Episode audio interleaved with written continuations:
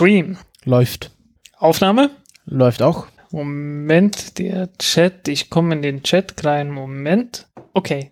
Tee oder Kaffee? Ich habe hier nur ein Wasser mit einem Schuss Zitronensaft. Ich habe hier ein Wasser mit Assam-Tee drin. Ja, hoffentlich heiß gemacht, sonst ist es ein bisschen Ist heiß. Witzlos. Kein Kaffee. Und ich habe gehört, die NASA hat wieder Leben gefunden? Nein. Doch! Ah.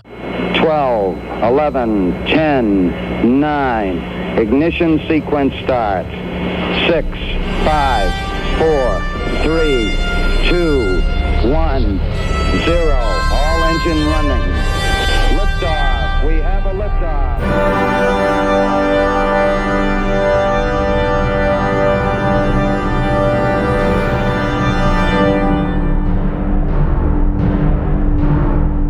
Countdown Podcast, Folge 48. Ich begrüße bei mir Frank Wunderlich Pfeiffer. Hallo Frank. Hallo, Christopher. Äh, wir haben jetzt ein bisschen länger Pause gemacht. Die Leute, die das jetzt irgendwie, keine Ahnung, im Archiv nachhören, die werden das wahrscheinlich nicht mitbekommen haben.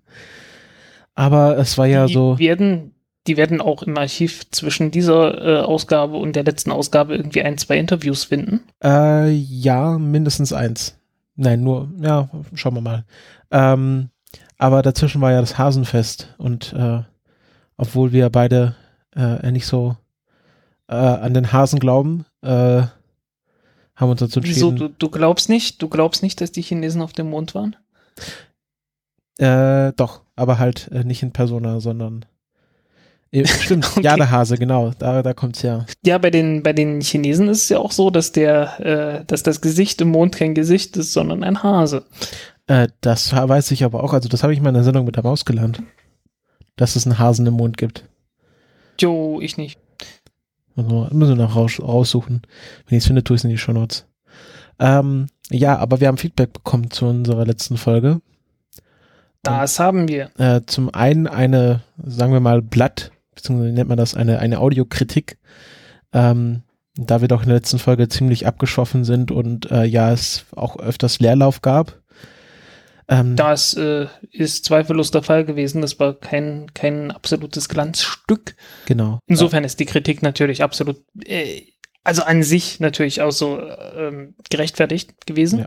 Also wir haben, äh, wir nehmen uns das immer sehr zu Herzen, wenn ihr da äh, auch, sagen wir mal, inhaltliche Kritik an, an dem Produkt hier äußert. Ähm, genau, der Kommentator dem oder die Produkt, Kommentatorin, na komm, hey, also äh, in, in Anbetracht dessen, dass wir es nicht verkaufen, ist es kein Produkt. ja, sagen wir mal, wir produzieren ja was. Ein Erzeugnis. Ja. Also der, der oder die Kommentatorin äh, heißt Eike.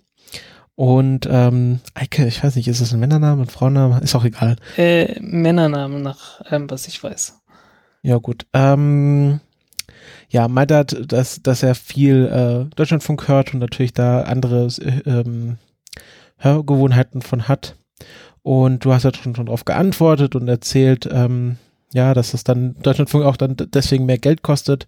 Und wir haben auch sofort wieder vom Armin äh, quasi einen Kommentar in die andere Richtung bekommen, der meinte, ähm, ja, wir sollen genauso bleiben, wie wir sind und äh, je, äh, und wir sollten uns hüten, so wie zu klingen wie der Deutschlandfunk. Und ich glaube, das werden wir auch nie. Ja, das wird sehr schwierig sein, das hinzubekommen. Ähm, halt, wie gesagt, alleine schon aufgrund der, der Umstände.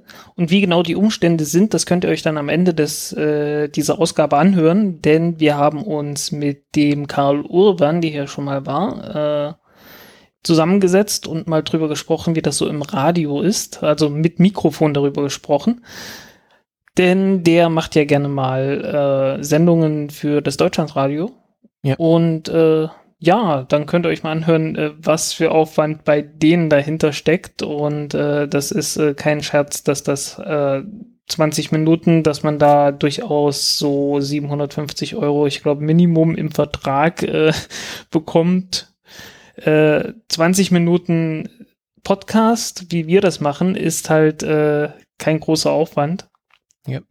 Ich plaudere, da auch, dazu. ich plaudere da auch so ein bisschen aus dem Nähkästchen, wie bei uns so die Prä- und Postproduktion abläuft. Also wer sich das anhören will, der bleibt immer einfach Ja. am Ende der Sendung dran. Ähm, wen das nicht Genau. interessiert, wer hier nur für die Raumfahrt ist, der schaltet einfach aus. Danach kommt auch nichts mehr Relevantes. Also für alle, sagen wir, wir haben es dann, glaube ich, absprungfreundlich genannt. Eine absprungfreundliche Sendung. Also ähm, wenn einen das Outro nicht interessiert, einfach ausmachen. Keine Sorge, wir erzählen nicht mehr, danach nicht mehr geheime Pläne der NASA oder sowas.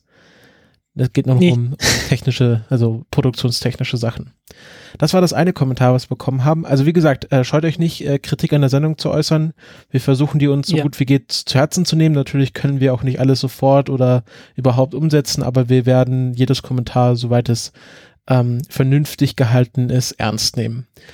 Ja, ähm, und äh, liebe Eike, bitte, bitte fühl dich jetzt nicht auf den Schlips getreten. Die Antwort ist jetzt ein klein wenig Overkill.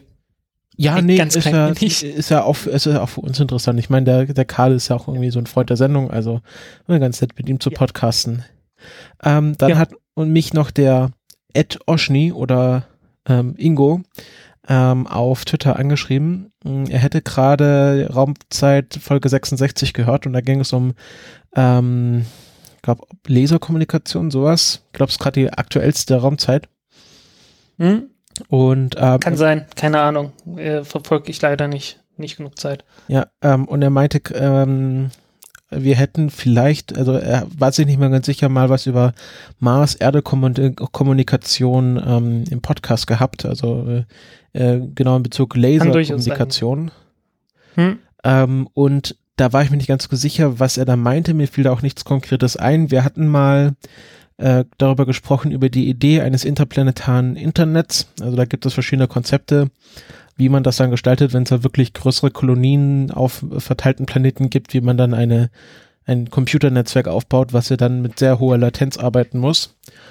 Ja. Und ähm, ich habe mal so äh, ganz, ganz äh, quick and dirty gegoogelt und ähm, es gab auf dem ähm, Luna, sagen wir jetzt kurz, äh, wie heißt der? Also ich Luna. Kann mich, ich kann mich erinnern, dass bei Smart One damals auch irgendwie so ein optischer Empfänger dabei war.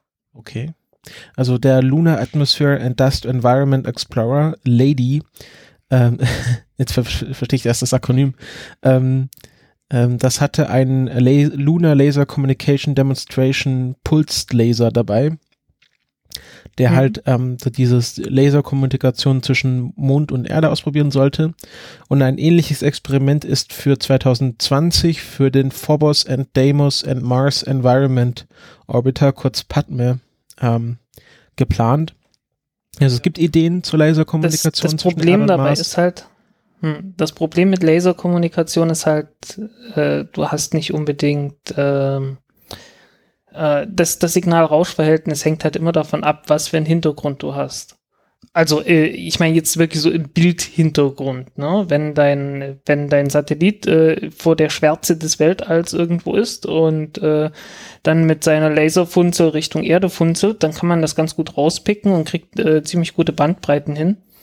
Äh, wenn der aber gerade zum Beispiel vor dem Mond ist und der Mond ist ja doch durchaus hell, ähm, dann sinkt das Signal-Rausch-Verhältnis. Ne? Dann muss der Laser nicht nur den Detektor irgendwie anregen, sondern er muss den Detektor besser anregen als, die Hinter als der Hintergrund vom, vom Mond, der durchaus beleuchtet ist, äh, das tun würde.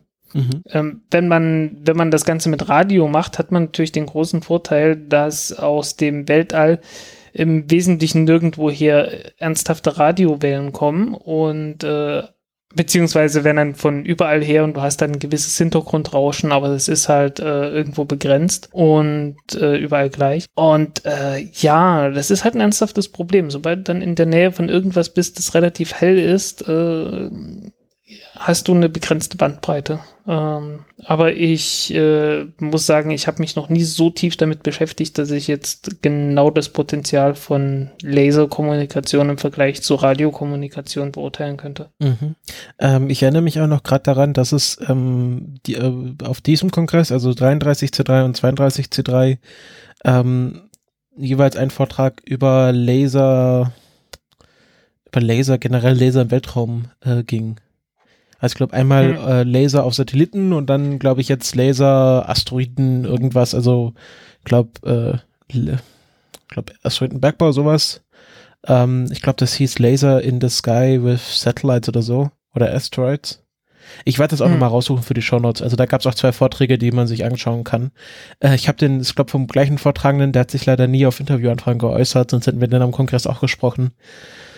Ähm, okay. Aber die Vorträge kann man sich ja nichtsdestotrotz anschauen. Ja, äh, es ist ja zurzeit äh, sowieso irgendwie ein gewisses Fieber bei, bei Asteroidenbergbau ausgebrochen. Ähm, ja, da sollten die Hörer schon wissen, was wir davon halten. Ja, äh, also sonderlich begeistert bin ich davon nicht. Ganz im Gegenteil. Äh, auch wenn irgendwie Goldman Sachs sagt, äh, das lohnt sich, äh, glaube ich halt immer noch nicht. ähm, wie nannte es Alan Greenspan so schön Irrational Exuberance? Äh, das kann ich hier durchaus sehen. Äh, ich kann das insgesamt auch äh, in der ganzen Raumfahrtbranche in letzter Zeit sehen. Äh, und ja, äh, es ist doch immer wieder etwas merkwürdig, was da gerade abläuft. Ne? Bisschen Rationales gibt es natürlich auch zu vermelden. Ich habe es heute nicht in den, ich habe es in den Shownotes noch nicht, noch nicht drin, aber äh, der Kern von, also der, der zentrale Kern von der Falcon Heavy ist angekommen. Mhm. Endlich. Äh, zu viel hat man davon noch nicht gesehen. Das Ding steht jetzt halt da und wird demnächst irgendwann getestet. Okay. Ja. Ja. Also es gibt so ein, so ein paar Dinge. Und nicht zu vergessen, ja, okay, nee, das kommt dann noch, der ganze Rest. Ja. So. Ähm, gut, dann sind wir mit dem Feedback durch und äh, fangen wir mit den Themen an. Ähm, ich habe jetzt, ich habe gedacht, wir den großen Klopper, den schaffen wir uns gleich am Anfang aus dem Weg.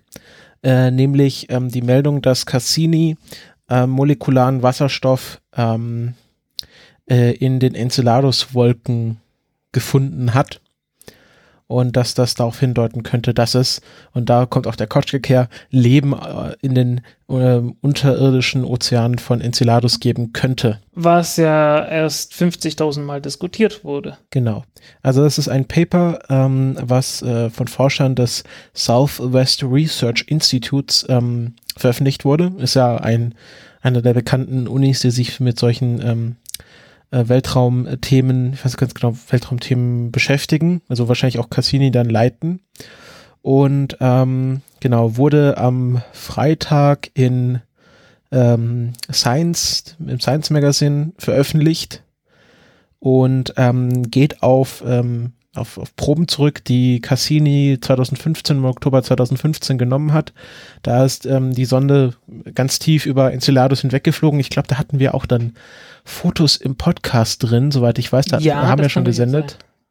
Und ja. genau, da ist Cassini einmal durch so eine große Gaswolke durchgeflogen und ähm, hat dann mit dem an Bord befindlichen Massenspektrometer ähm, die, ja, die Gaszusammensetzung dieser Wolke untersucht. Und Cassini. Ja, ich kann mich, ich kann mich daran zu gut erinnern, als dass wir da nicht drüber äh, gesprochen hätten. Ja, Genau. Ähm, und ähm, wer jetzt nicht weiß genau, was Enceladus ist, wer oder was Enceladus ist, ähm, Enceladus ist ein Mond äh, vom Saturn und das hellste Objekt im Sonnensystem nach der Sonne selber, weil es halt ähm, komplett vom in, Albedo her. Genau, vom Albedo her komplett, es ist komplett in Eis eingehüllt, es ist ein Eismond, ähm, also ähm, Star Wars Fans können das mit Hoff vergleichen. Ähm, und äh, dieser Eismond, der hat große Geysire, vor allem im Norden des, des Mondes. Und die äh, stoßen ähm, ja Gase aus dem Innern des Planeten heraus und da kann man dann Untersuchungen anstellen. Und ähm, ja, das Paper ist auch, soweit ich sehen kann, Open Access. Also ich kann es hier mehr oder weniger komplett lesen, also auf jeden Fall ein lang genuger Text, als dass es ein komplettes Paper sein könnte. Ähm, ich habe mir jetzt auch mal hier äh, Spektrum der Wissenschaft Artikel durchgelesen, ähm, wo es natürlich, also geht natürlich darum, okay, das ist jetzt nicht der endgültige Beweis, dass es überhaupt Leben geben kann. Ähm, es könnte sogar auch der Beweis sein, dass es kein, dass es kein Leben ähm, in Enceladus gibt, ähm, dass es halt, äh, dass die Zusammensetzung darauf hindeutet, dass dort keine, keine, kein ja, Wechsel, keine Wechselspiel mit äh, Organismen stattfindet. Ähm, aber man weiß auf jeden Fall, dass es äh, Ozeane unter der, dieser Eisschicht von Enceladus gibt und dass ähm, die auch recht warm sind. Also der Mond ist doch ein bisschen kälter im Inneren als die Erde selber. Aber auf jeden Fall könnte das ein Ort sein, wo sich Leben entwickeln könnte. Oder vielleicht mal Leben entwickelt hat. Oder vielleicht auch nicht. Und das ist, glaube ich, so der, der Fazit. Ähm, es gibt dort Leben oder es gibt auch kein Leben. Also das ist ja. das, was man davon wegnehmen kann. Das große Problem ist natürlich, dass die ganze Raumfahrtforschung äh, viel zu sehr darauf auf, auf Leben von irgendwo fixiert ist, weil ja, Die Frage ist, wie lange wird das noch funktionieren? Ich Äh, glaube, dass so schnell wird, wird so- denen da die Idee nicht ausgeben. Ich weiß nicht, es wird halt, es wird halt doch ein bisschen lächerlich mit der Zeit, ne? Ah, hier, wir haben hier Leben entdeckt und wir haben da Leben entdeckt oder da könnte Leben sein und so weiter und so weiter. Ah, ich weiß es nicht. Ich, Ich glaube ich glaub nicht, dass das äh, weggehen wird. Das ist halt die Hm. Hoffnung stirbt immer zuletzt. Ja, das wird nicht weggehen, aber es ist, äh, es, es wird für mich, für meinen Geschmack zu hoch angehängt. Weißt du, was ich meine? Zu hoch aufgehängt. Genau, ich habe das jetzt nochmal kurz Das nachgelesen. Also ähm, der Autor des Spektrum des Wissenschaftsartikels ist Robert Gast. Äh, Kenne ich jetzt nicht. Kennst du den? Nö. Ja, ist Physiker und Redakteur auf jeden Fall. Ähm, also kein Gastautor. ähm, und der meint, ähm, dass also diese hohen Mengen an Wasserstoff in Enceladus könnten auch darauf hindeuten, dass es eben kein Leben gibt. Also weil halt so viel Wasserstoff noch vorhanden ist. Ja, also äh, ich, ich habe, ich fragte mich sowieso, warum soll molekulare Wasserstoff auf, äh, äh, auf Leben hindeuten? Aber irgendwie, irgendwie wird ja alles so hingebogen, dass es dann auf Leben hindeutet. Ich weiß auch nicht wieso. Ja. ähm, ja, ich habe mir das, ich habe mir das nicht durchgelesen, weil ich hatte mir gesagt, hey, mach du mal, dann habe ich weniger Arbeit. Ja, ja. Äh, ich werde es wohl doch mal durchlesen. Ähm, alleine schon, damit ich irgendwie den, den, äh, ja, die Argumentation dahinter verstehe. Aber äh, ja, ich, ich verstehe nicht ganz, wie das auf, auf Leben hindeuten soll. Also wenn es wenigstens organische Moleküle gewesen wären, dann hätte ich das verstanden. Aber wenn es äh, reiner Wasserstoff ist, also kein Kohlenwasserstoff, sehr merkwürdig. Also, ich meine, ich hätte es verstanden, wenn die jetzt gesagt hätten, ja, wir haben hier Alkohol gefunden oder wir haben hier Aminosäuren gefunden oder wenigstens Ammoniak oder sowas, obwohl man das mit Sicherheit gesehen hat. Äh, Ammoniak sieht man ja auch in der Atmosphäre vom Saturn, glaube ich. Mindestens vom Jupiter. Beim Saturn bin ich mir gerade nicht sicher, aber ähm, ja, äh, wie man jetzt ausgerechnet von molekularem Wasserstoff da drauf kommen will, verstehe ich nicht. Naja, die Argumentation ist, ähm, dass es ja sogenannte Lithotrophen gibt, ähm, die ja Mhm. auch äh, in, in, ja, in, in den tiefsten Stellen unseres Ozeans oder, oder unserer Ozeane vorkommen. Ah, okay. Und die ähm, können ja, wie steht es hier? Genau, nutzen Also die Wasserstoff für den Tatsache- Stoffwechsel. Also die Tatsache, dass äh, bei irgendwelchen biologischen Vorgängen Wasserstoff entstehen kann, nimmt man dann als Anlass zu sagen, hier ist äh, vielleicht Nee, nee, umgekehrt. Äh, die benutzen ähm, H2 mit Kohlenstoffdioxid und machen daraus Methan. Ach so, umgekehrt. Ja, ja, aber ist halt das Gleiche. Ich meine, dann, dann kann man auch äh, sagen, ja, auf dem Mars gibt es CO2 und aus CO2 kann man durch Photosynthese dann irgendwie Leben und haben und das CO2 deutet auf Leben hin, ich weiß nicht. Naja, es ist ja, sie, sagen ja auch nicht, das ist der Beweis dafür, sondern ein Indiz. Ja, ich, ich, äh, ich finde die Argumentation irgendwie etwas merkwürdig. Das Ergebnis ist ein wichtiger Fortschritt bei der Beurteilung der Lebensfreundlichkeit von Enceladus, ähm, sagt hier so ein Geochemiker.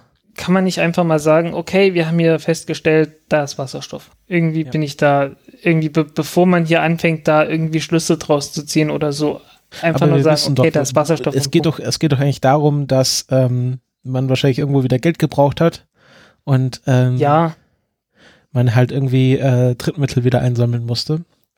Und ja, ich meine, äh, jetzt doch, je mehr denn je. Ich glaube, Hm. Trump hätte, hat das schon, hat das schon beeindruckt. es, es unterminiert aber langfristig die, die Glaubwürdigkeit von Wissenschaft, wenn, wenn irgendwie alle Ergebnisse irgendwie dahin gebogen werden, wie man es gerade braucht. Äh, Die Frage, Sorry, die Frage, meine, die Frage ist die- halt, wer, wer biegt was? Also ist das, sind das jetzt die Wissenschaftler? Ist das die Presse? Sind wir wieder bei der unserer alten Diskussion. Ich glaube, das diskutieren wir Geldgeber? jedes Mal, wenn irgend so eine Meldung kommt.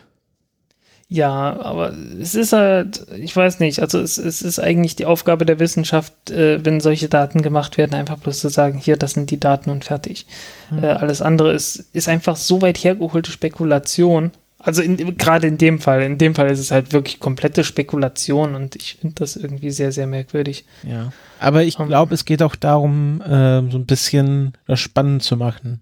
Also wenn ich eins klar. aus, aus irgendwie, keine Ahnung, beim anderen Podcast, den ich mache, die Becky, die macht jetzt äh, ja mehr oder weniger unsere Social Media Arbeit. Wenn ich eins da gelernt habe, ist, dass es oft nicht nur reicht, einfach zu sagen, das ist das und dann gibt es dort, sondern man muss das auch irgendwie spannend aufbereiten. Ja, ich meine, ich, ich, ich kann das ja verstehen, aber das, ich sehe halt auch, dass das negative Konsequenzen hat. Ja, durchaus. Es Deswegen halt- muss man das ja kritisch beäugen.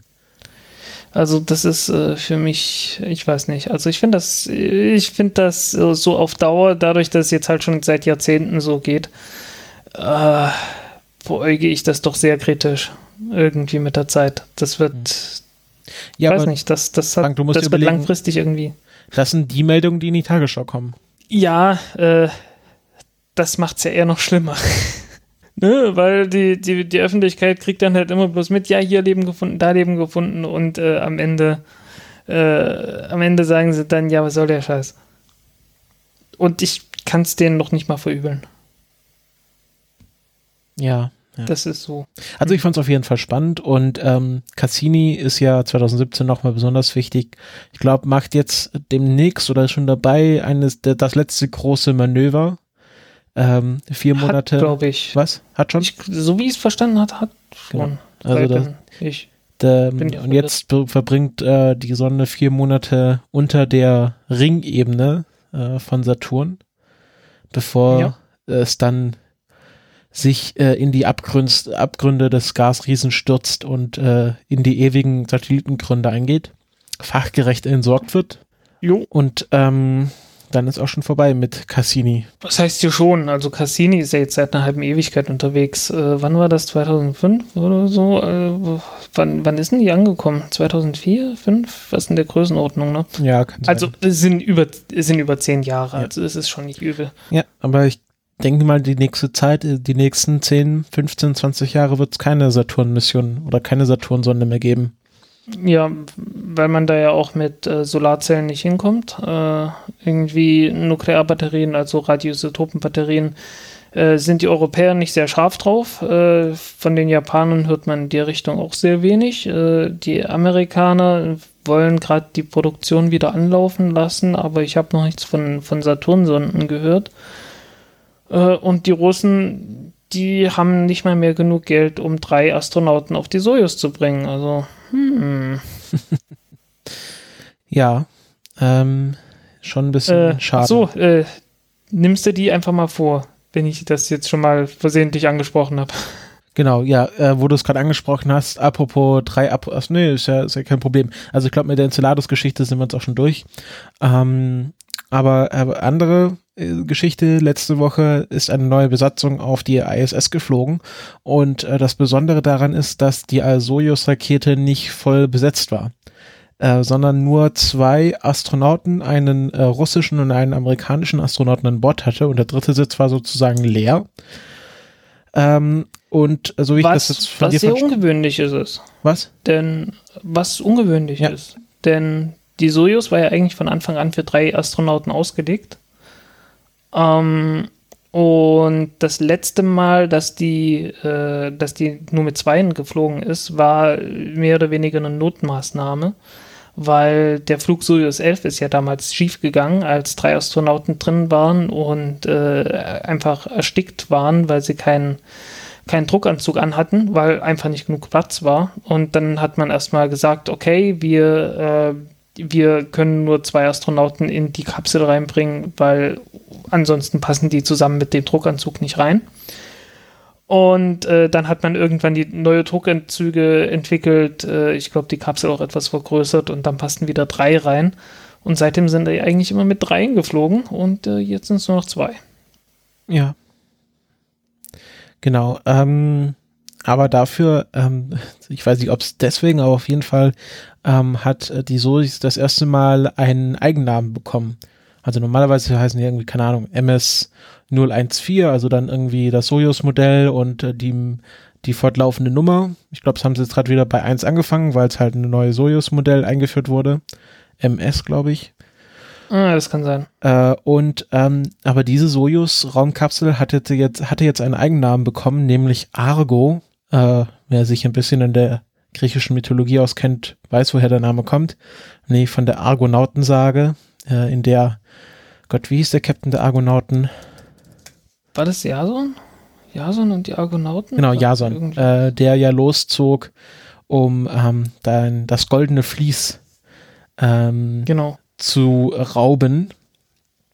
Genau. Und waren halt ganz viele auch griechische Helden dabei, die schon bei ähm, die schon bei äh, oder danach schon bei Homer vorkommen. Also Odysseus, glaube ich, war auch ein Teil der Argonauten. Ähm, und ja, das ist so einer der, der Sagen, die äh, auch ganz viel referenziert wird in andere Sagen, auch so ein bisschen was zu verorten. Ähm, und ist natürlich auch so der Ursprung der, dieses, okay, äh, Kosmonauten, äh, Astronauten, das kommt halt alles von diesen Argonauten. Also das waren sozusagen die ersten Nauten. Ah. Ähm, okay, ja, ne, nautisch halt, ne? Genau. Irgendwie Schiffsfahrer halt. Genau.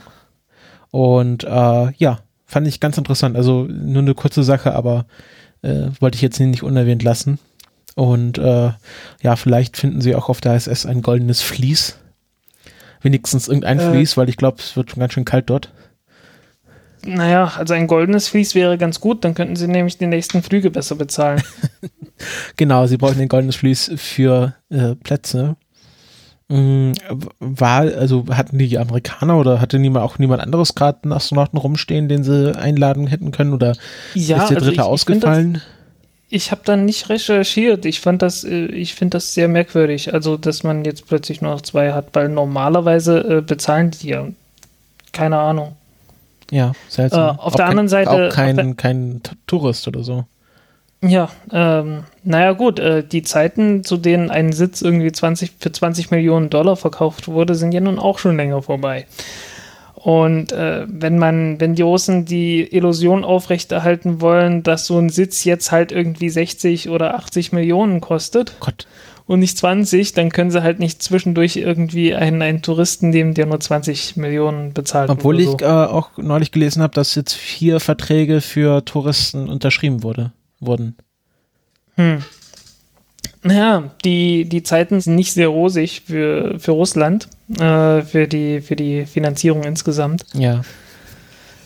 Äh, ja, das ist, äh, äh, ja, es wird sich wahrscheinlich auf das ganze, auf das ganze Programm irgendwie niederschlagen. Und äh, die Ölpreise bleiben ja bei irgendwas um die 50 Dollar und äh, ja, Russland hat halt sehr viel profitiert von den hohen, äh, von den sehr hohen Ölpreisen. Und äh, ich habe irgendwas falsch gemacht mit meiner ISO-Kanne. Ja, man hat gehört. Tja. Ähm, apropos äh. falsch gemacht. Ähm, ich habe hier noch eine Meldung, die ist von dir äh, auf Tuchfühlung mit einer Rakete. Und da gibt es ja. ein Video zu, verlinke ich mal, das muss man sich auf jeden Fall anschauen, aber erzähl mal, was man dort sieht. Was man dort sieht, ist der Start einer Langmarsch-3-Rakete. Äh, ich glaube in Sichuan. Äh, irgendein, also es gibt einen ein Weltraumbahnhof in Sichuan. Und ja, dramatische Schluchten und so weiter. Ich finde, das ist ein sehr, sehr schöner Weltraumbahnhof. Äh, dummerweise natürlich im Inland. Ja. ähm, was, äh, ja, also wenn die Falcon 9 dort, dort starten würde, wäre das wohl besser so aus, aus Trümmersicht und so. Ähm, ja, und da gab es dann wohl einen Chinesen, der recht mutig war und hat sich dort in die in der Nähe in die Büsche geschlagen mit einer Kamera und den Start aufgenommen. Äh, und halt nicht so von, von JWD ganz weit weg, wie man das irgendwie von Cape Canaveral oder, so, oder Französisch-Guyana kennt, sondern von, von richtig nah dran. Ich weiß nicht, wie viel 100 Meter das waren, aber das war garantiert kein Kilometer. Ja, das kann äh, man schon irgendwie auf, ausrechnen. Man weiß ja, wie groß die Rakete ist und wie groß sie im Bild ist und äh, dann müsste man noch wissen, was für einen Abbildungswinkel die Kamera gerade hatte. Das ist schwierig ja. zu bestimmen. Aber man, man, man weiß auf jeden Fall, dass, äh, dass äh, er sehr, sehr nah dran, näher. Obwohl, man müsste es, sehr man nah dran es ist. Fallgeschwindigkeit äh, irgendwie, irgendwie ausrechnen. Genau, weil äh, der Knall folgt mehr oder weniger instantan zur Zündung, was man äh, fast schon gar nicht mehr gewohnt ist, wenn man äh, Bilder von oder Videos von Raketenstart sieht. Weil normalerweise sind natürlich alle Kameras und Mikrofone ähm, äh, in sicherer Entfernung und dann startet die Rakete und dann nach ein paar Sekunden oder ja fast einer Minute gibt es dann den Knall. Ja. Und hier ist halt wirklich Zündung und Knall ähm, gleichzeitig. Und was dann darauf hindeutet, dass man schon wirklich sehr nah dran war. Und es sieht auch nicht so wirklich Ja, ja. legal aus. Ja, aber äh, schönes Video, trotz allem, Ja, muss man sagen. Ja, und äh, ja, es sieht halt wirklich aus. Also, es, also dieser, dieser Sichuan-Raumbahnhof ist ja mitten im Wald. Sieht halt so ein Mhm. bisschen nach James Bond aus. So, wenn der Böse dann irgendwie die Raketen in seiner geheimen Basis startet. Also ich, ich gehe davon aus, dass das in Sichuan ist. Die anderen sind, glaube ich, alle in der Wüste. Äh, Xichang. Genau, es Das ist ich, da Xichang fliegen auch Satellite die, Center. Die da fliegen auch die Bemannten weg. okay. Ah, das, das sieht, sieht sehr danach aus. Ich weiß nicht, ob die, äh, ob es noch ein paar andere gibt, die auch so aussehen. Ähm, ja. Jo, äh, ich fand's einfach toll, das Video. Ja. Ähm, was die Chinesen auch gestartet haben, äh, war ja, war ja der erste Shenzhou. Hießen die jetzt Shenzhou oder nicht? Warte mal. Also, Himmelsschiff 1, Tianzhou I, äh, hat an die, an die, an den Himmelspalast Tiangong 2 angedockt. Ähm, ja, der erste, der erste richtige Weltraumfrachter von China.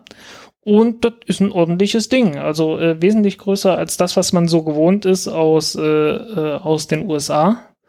Äh, das Ding wiegt mal eben so 13,5 Tonnen, ist damit etwas kleiner als das ATV von, äh, das ja mit der Ariane 5 Rakete gestartet wurde. Und nicht mehr fliegt. Fünf Stück sind ja geflogen. Mhm. Ähm, reichlich sechs Tonnen Fracht. Ich glaube sechseinhalb.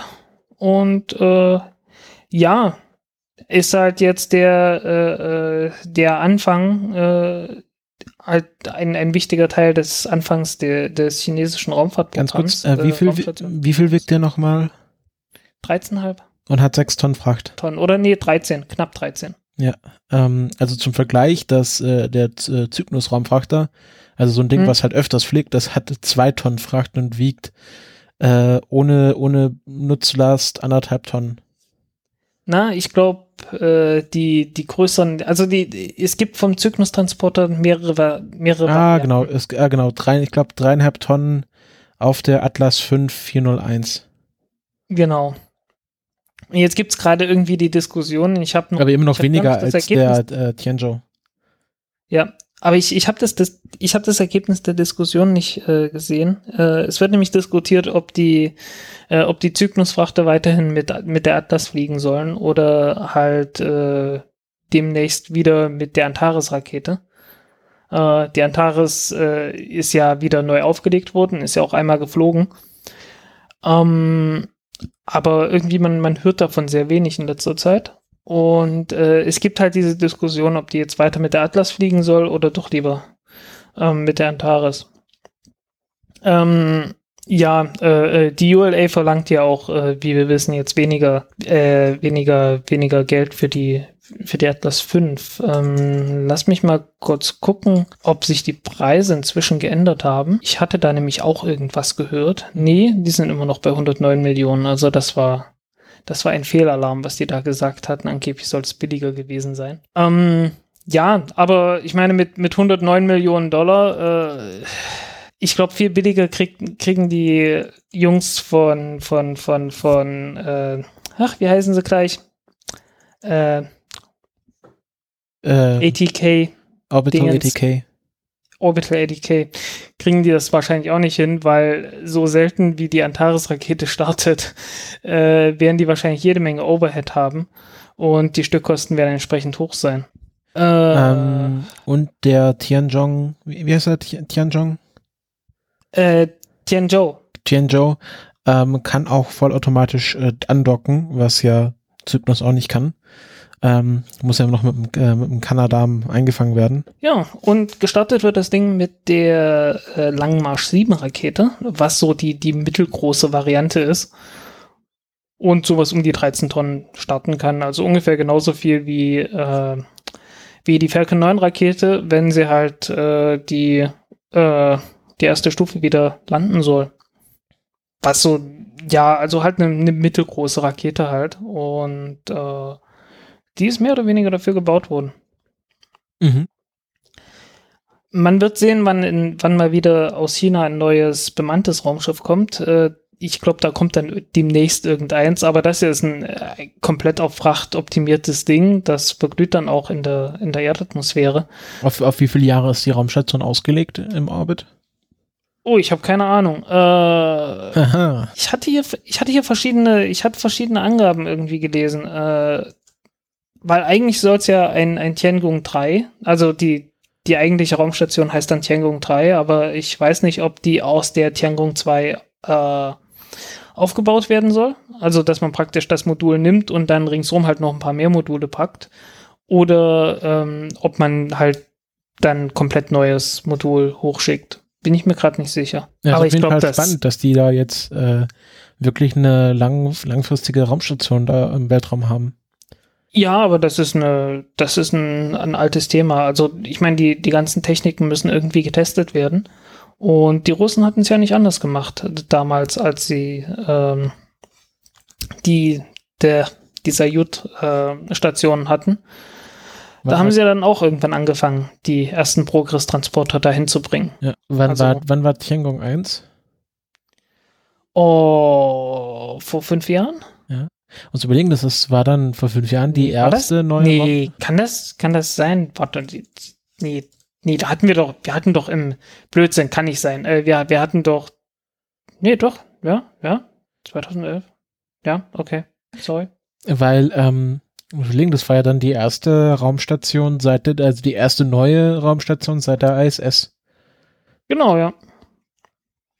Also richtig lang und äh, weil ansonsten hat ja niemand was gestartet und bemannte Raumfahrt ist ja lange Zeit nicht sonderlich beliebt gewesen. Ja, die Amerikaner hatten ihr Space Shuttle und haben gesagt, wir brauchen hier irgendwie eine Rechtfertigung für das Space Shuttle. Aber äh, das war dann halt die ISS. Und ansonsten hatten sie ein paar einzelne Flüge mit dem Space Shuttle gehabt, um halt noch äh, äh, einfach nur orbitale Forschung durchzuführen. Und ich glaube, der letzte, war das nicht der letzte Flug von der Columbia, der letzte davon war von der Sorte, oder kam da noch einer? Bei, bei, bei, Ich was glaub- glaube, das Space Shuttle Programm, nachdem, nachdem die Columbia abgestürzt ist, äh, wurde ja komplett umgestellt, nur noch die ISS zu Ende zu bauen und fertig, ne? Hm, das weiß ich jetzt nicht genau, aber es klingt, klingt vernünftig. Oder es, ich Ja. denke, dass es so gemacht wird. Ja, und irgendwie hatte dann ja auch, ich meine, Europa hat ja kein bemanntes Programm. Äh, es hat auch sonst niemand richtig ein, Pro ein bemanntes Programm, von daher blieben ja bloß noch die Russen und die Russen haben gesagt, ja, wir haben die ISS. Ja. Und äh, ja, Indien ist noch dabei. Die wollen jetzt demnächst äh, endlich die GSLV Mark III starten, die dann halt auch irgendwann ein bemanntes Raumschiff äh, starten soll, weil ähm, der Prototyp war ja schon dabei beim ersten Testflug. No? Äh, Mhm. GSLV Mark III wurde ja einmal Test geflogen vor äh, auch schon zwei Jahren oder so. Äh, das war Ende 2000 was Ende 2014, ich glaube. Ähm, und da war schon der Prototyp von der Wiedereintrittskapsel dabei und wurde auch getestet und äh, Hitzeschild und so weiter hat alles funktioniert.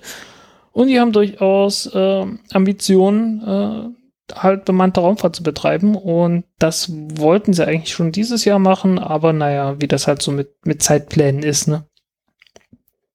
Ja, und ansonsten gab's halt keinen. Mhm. Und dann hast halt eine Raumstation da oben und mehr halt nicht. Ähm, also ich, Und ich hab, jetzt kommen die Chinesen. ja, ich habe hier gerade einen Wikipedia-Artikel zur Tiangong 2 offen und der behauptet, dass, ähm, ähm, dass China eine permanente oder langfristige Raumstation 2023 starten will.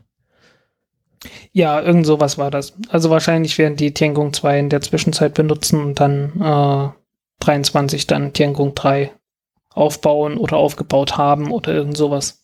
Mhm. Also so irgendwie so ein Bericht der BBC von 2013 aber schon. Ja, äh,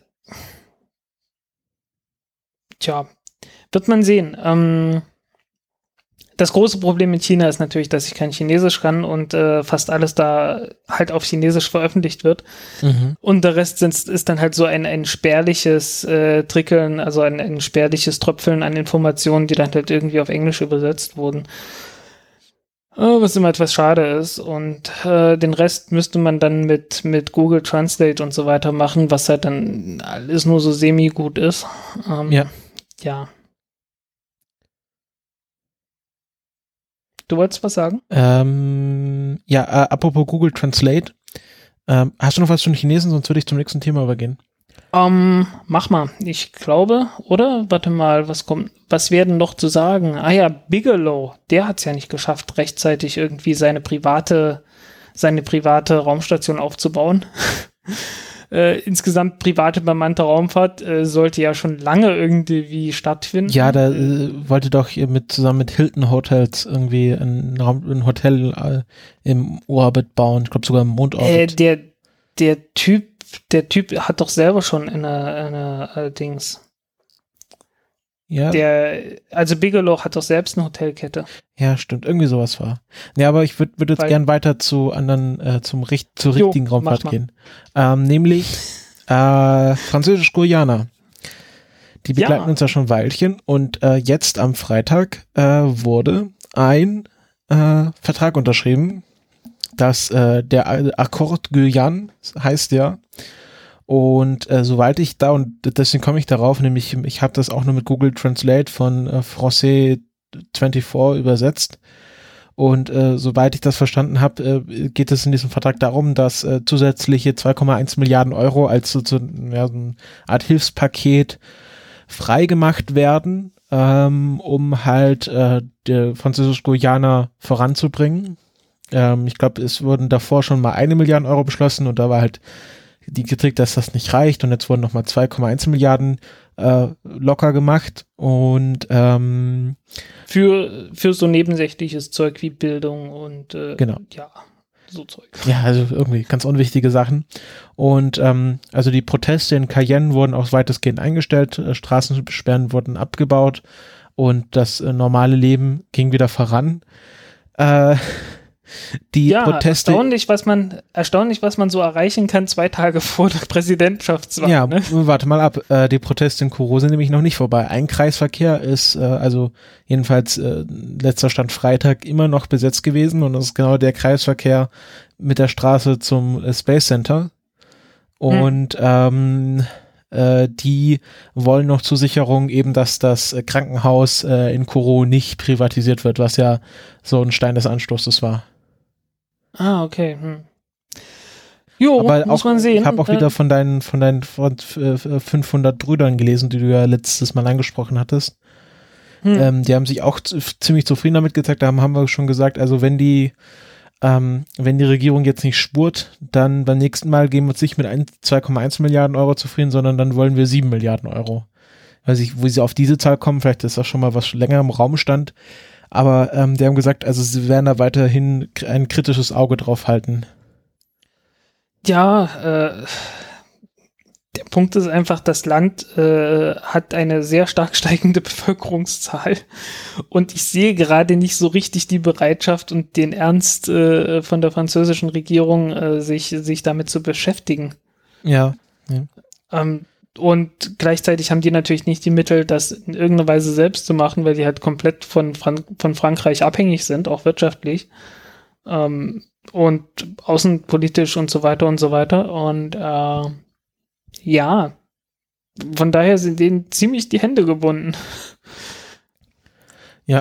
Ähm, aber ich glaube, äh, so wie ich das verstanden habe, ist auch die ESA zuversichtlich, dass sie demnächst wieder äh, Raketen aus Französisch-Guyana starten können. Also ich denke, dass die Prozesse sich jetzt im Laufe der Woche endgültig auflösen werden. Ja, also die meinten irgendwie zehn Tage brauchen sie für die Kampagne. Ja. Bis zum Start. Ja. Ja, Spaceflight Now hat jetzt noch keine neuen Starttermine gelistet, aber ähm, ich denke mal, dass jetzt im Laufe der Woche das auch bekannt gegeben wird. ja, muss man abwarten, aber ähm, Wie lange hat ja, das jetzt gedauert? ein Monat, Ein Monat. ein ja. Monat nichts. Ja, ja, es war Ja, ziemlich schon. genau ein Monat. Schon heftig. Das ist schon, das ist heftig, ja. Ähm, äh, vor allen Dingen, weil der Startplan ist ja relativ voll. Ne? Ich glaube, die hatten, die hatten zwölf Starts pro Jahr gedacht. Ich meine, das können sie noch schaffen, aber ähm, ja, äh, das war doch mal ein, ein, sehr deutliches Signal, dass man mit den Leuten nicht alles machen kann. Ne? Ja. Und wenn du meintest, kurz vor der, vor der Präsidentschaftswahl, ich meine, die wählen ja in zwei Wochen nochmal. Das ist jetzt eine Stichwahl. Ich denke, dass jetzt niemand äh, mehr als 50 Prozent kriegen wird gleich in der ersten Runde. Ja, irgendwie, ich hatte was gesehen, dass irgendwie drei, vier Kandidaten gleich auf sind, mehr oder weniger. Ja, also es gibt ja irgendwie Le Pen, klar kennt man, Mélenchon, Macron und äh, Fillon. Sind ja so die Also von, von Le Pen mal abgesehen, äh, habe ich von den anderen noch nie was gehört. Ja gut, können wir Aber kurz. da merkt man, also ich, da merkt man ganz schnell, wie, wie, wie erfolgreich die Rechten mit ihrer, äh, ja. mit ihrer Strategie sind. Man du hast keinen Aufwachen-Podcast, das ist das Problem. Da wird das alles feinsäuberlich erklärt. Ah, okay. Also der, der Macron ist halt so, keine Ahnung, so der konservative Standardkandidat. Äh, hm. Der Fillon ist, glaube ich, mehr so äh, rechtsautoritär auch. Ähm, und der Mélenchon, der ist halt mehr so, ja, wäre so, in Deutschland wäre er so wahrscheinlich bei der Linken. Okay. Aber es, das, das Interessante sind ja alle, also alle vier sind ja mehr oder weniger europakritisch. Also es gibt ja keinen Pro-Europa-Kandidaten in dieser Wahl. Tja, dann haben wir es verkackt, ne? Ja, jetzt schauen wir mal, wie das jetzt sich ausspielt. Ja, äh, weil irgendwie, das hat ja Gründe, ne? Und Deutschland ist da nicht unschuldig dran. ja, äh, Wolfgang Schäuble, der gefährlichste Mann Europas. Ja, also ich habe. Tja. Aber kommen wir, kommen wir wieder zu Weltraumthemen. Also wir versuchen, genau. merkt ihr schon, die Abschweifung in Grenzen zu halten. Ähm, ich glaube, Frank, jetzt machst du mal wieder ein Thema, nämlich äh, Weltraumkonferenz, äh, Weltraummüllkonferenz. Ja, gab es jetzt letzte Woche, ne? Bei der ESA. Äh, ich, muss, ich muss ganz ehrlich sagen, äh, also erstens, ich war nicht in Darmstadt. Ich habe auch nicht allzu viel davon verfolgt. Äh, es gab jede Menge. Es gibt auch, glaube ich, äh, sehr viel live. Äh, ich habe die, die letzten, äh, die, ah, wie heißt unsere Forschungsministerin? Äh, Bri Bri Brigitte Zypris. Zypris ja. Genau. Okay, das habe ich mir gespart. ich habe dann hinterher einen Kommentar gelesen, dass sie äh, meinte, es kann nicht sein, dass äh, dass irgendwie mehrere tausend Satelliten gestartet werden. Also sie war gegen, äh, sehr kritisch gegenüber diesen Konstellationsprogrammen, die ja allerorten verkündet werden. Genau. Ähm, ja, also dass Weltraummüll ein Problem ist, ich glaube, da kann man, kann man unterschiedlicher Auffassung sein, zumindest was die Ernsthaftigkeit des Problems angeht. Ähm, ganz aktuell ist es nicht so, dass jetzt äh, der Weltraum irgendwie voll von Müll wäre und man dort gar nicht mehr fliegen könnte. So ist es nicht. Äh, das wird auch in den nächsten 10, 20 Jahren nicht passieren. Aber es ist halt ein Problem, das absehbar irgendwann ein ernsthaftes Problem wird. Und äh, ja, von daher, weiß nicht, ich fand die, ich fand die, die Berichterstattung äh, ja, teilweise war sie okay, teilweise äh, wieder mal etwas übertrieben, wie es halt immer so ist, ne? Äh, vor allen Dingen, der Witz ist ja, es, es wird so viel, es wird sehr viel darüber berichtet, so als ob niemand etwas dagegen tun würde.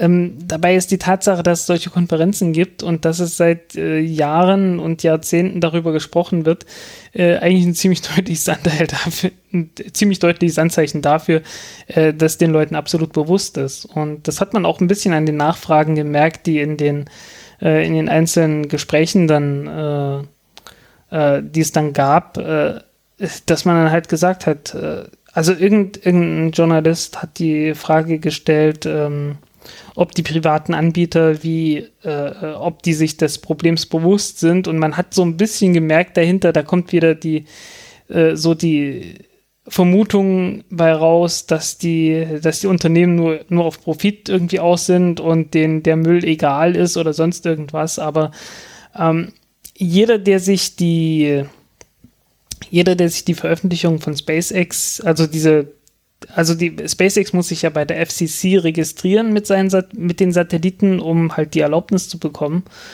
Und äh, schon da drin äh, haben, hat halt SpaceX dargelegt, okay, äh, um Müll kümmern wir uns so und so und wenn der Satellit wieder eintritt, dann bleiben folgende Teile übrig und äh, also die, die haben halt ein komplettes Programm dargelegt, äh, was sie tun werden, um Müll zu vermeiden. Ähm, und jeder, der sowas gesehen hat, weiß einfach, okay, die Leute sind sich dessen bewusst äh, und versuchen auch was dagegen zu tun. Man kann jetzt ein bisschen kritisch sein, äh, ob das alles so genau auch funktioniert, wie sich, wie sie sich das vorstellen. Aber äh, jetzt irgendwie mit der Einstellung reinzugehen, äh, die, das ist ein komplett neues Problem, davon hat noch nie jemand was gehört und äh, es sind nur ein paar ganz wenige, die jetzt, äh, die jetzt darauf aufmerksam machen, äh, ist, glaube ich, die falsche, die falsche Einstellung irgendwie. Ich weiß nicht. Oder wie ging es dir? Ich habe das nicht so genau verfolgt, aber ich habe nur mitbekommen, dass, äh, dass äh, ich weiß nicht, ob es Zypris oder äh, Werner selber war, meinten, dass halt diese, ich glaube, es war Werner, äh, der meinte, dass diese 25-Jahr-Regel, also dass alle Satelliten innerhalb von 25 Jahren irgendwie hm. wieder runterkommen müssen, äh, nicht ausreicht. Ich glaube, das war Werner. Hm. Ähm, äh, wo ich, was ich ja sehr witzig finde, weil äh, Sentinel 2 B äh, ja genau das macht. Ja, also das, das fand ich auch irgendwie ein sehr merkwürdiges Kommentar, weil 25 Jahre, wieso reicht doch? also solange wie man wirklich sagen kann, okay, in 25 Jahren äh, ist jeder Teil von den Satelliten wieder unten, ist doch alles gut. Ja. Also irgendwie, irgendwie, ich, ich verstehe das nicht. Also irgendwie, es, es gibt so gewisse Teile von der, von der Diskussion, die ich nicht ganz verstanden hatte. Ähm, was auch ein Problem ist, äh, es geht ja um, um aktives äh, Entfernen von Weltraumschrott, äh, kann ich nachvollziehen, gibt halt ein Problem. Äh, wenn du Weltraumschrott entfernen willst aus dem Orbit, dann fliegst du an einen mit einem Satelliten an einen anderen Satelliten ran, äh, dann dockst du an oder befestigst den und äh, zündest Triebwerke und bringst den in eine andere Umlaufbahn, sodass das Ding halt irgendwie wieder in die Erde eintritt oder halt weg ist, nicht mehr mhm. dort, wo es sein soll. Und an der Stelle lohnt es sich, das alte Spiel zu betreiben. Was würden wir sagen, wenn die Chinesen das machen? Und äh, das hat es tatsächlich schon gegeben, dass, dass halt China mit diesen äh, Shijian-Satelliten, also den Versuchssatelliten, halt solche Docking-Manöver gemacht hat. Und da gab es dann äh, Kommentare so aus dem Militär, ja, die üben jetzt schon, wie man Satelliten entführt. Ähm, wo ich ja dann, naja, ich mir äh, dann gleich im Kopf vorgestellt hatte, dieses Bild von einem Satelliten, der ein Schild hochhält, seit 60 Tagen Gefangener der, der, der RAF. ja, so ungefähr. Ähm, naja, also ich meine, völlig, völlig unbegründet ist das natürlich nicht. Die Chinesen haben einen Satelliten abgeschossen, ne? Äh, 2007. Äh, auch ein großes Thema gewesen ja, aber einen eigenen. Für, für Weltraummüll. Ja, einen eigenen. Aber äh, der Müll ist jetzt für alle da. Ja. der dabei entstanden ist, die Trümmer. Ähm, und äh, ja, von daher sind äh, doch einige Leute etwas, äh, etwas misstrauisch dem gegenüber. Äh, nun ist es nicht so, dass die Amerikaner nicht auch ihrerseits schon Satelliten abgeschossen hätten. ich glaube auch mehr als einmal. Sie haben auch, oder Moment, äh, einmal haben sie es getan, das war in einem niedrigen Orbit, und einmal, uns haben es mindestens ein paar Mal versucht und es nicht geschafft. Davor schon, lange davor. Also es, es gibt so eine Antisatellitenwaffe, die ich glaube mit einer F-15 gestartet werden konnte. Also letzten Endes einfach bloß eine, eine Rakete, die an einer F-15, also F-15 Kampfflugzeug, äh, ja halt montiert wird und das äh, beschleunigt dann halt so, so schnell wie es geht, äh, zieht hoch und äh, klingt das Ding dann aus, so dass es halt mit einem gewissen äh, Anschub und in einer relativ hohen Höhe halt äh, losfliegen kann um dann die Höhe zu erreichen, wo dann die, der entsprechende Satellit ist. Äh, braucht er nicht in, bis in Orbit zu kommen. Von daher die, sind die Anforderungen an eine Rakete, die einfach bloß einen Satelliten abschießen soll, bei weitem nicht so hoch wie äh, für den Start eines Satelliten. Ähm, ja, äh, verdammt, wo war ich, als ich äh, auf dieses Gleis abgeglitten bin? Ja, Ja, auf jeden Dual Fall. Use halt. Ja, Dual Use. Äh, großes Problem. Äh, und die ESA hat dann tatsächlich geantwortet, als ich die Frage ge- danach gestellt hatte und die meinen, naja, man, man sagt halt, was man tun will und hofft, dass die anderen glauben. Ja, und da, da habe ich mir gedacht, ja, frag mal Nordkorea, was sie davon halten. Genau. Ne? Also Die Nordkorea haben ist von Anfang an gesagt, äh, wir, wir starten einen Satelliten und irgendwie wollte es immer noch keiner glauben. da muss man halt einfach äh, mal drauf hoffen, dass es nur Freunde machen. Ja, genau. Äh, äh, Ja. Ja, also langfristig äh, wird man sich irgendwie mal ernsthaft einigen müssen und dann einfach auch mal so viel Vertrauen haben äh, müssen, dass man, äh, dass man sich da nicht gegenseitig dabei blockiert, wie man versucht, Schrott aus dem Weltall zu entfernen. Und wird ein, wird ein interessantes Thema werden. Und äh, ich meine, es ist völlig klar, wenn du, wenn du diese großen Satellitenkonstellationen dann haben wirst, der wird es natürlich am Anfang Satelliten geben, die einfach bloß äh, ja dann irgendwann sagen, piep und äh, das war's. Ja, also du wirst definitiv Schrott produzieren, aber langfristig gesehen, muss ich sagen, bin ich da ziemlich optimistisch, weil ähm, wenn es dort, dort Fehlfunktionen gibt, äh, die Dinge werden in Massenproduktion produziert. Äh, Im Gegensatz zu praktisch allen anderen Satelliten, die, die so rumfliegen. Ich meine, was ist so das, das höchste der Gefühle, ist sowas wie Iridium-Satelliten, von denen es halt irgendwie 80 Stück gibt. 88, glaube ich, wurden produziert. Und mir halt nicht, also Kleinstserien eigentlich. Und äh, wenn man dann richtig große Satellitenkonstellationen hat, dann werden die Dinge auch einfach zuverlässiger. Ähm, weil, ja, also einfach mehr Erfahrung beim Zusammenbau ist. Und äh, ja, langfristig äh, wird man dann feststellen, dass Satelliten dann einfach nicht so oft äh, einfach im Orbit kaputt gehen und außer Kontrolle geraten.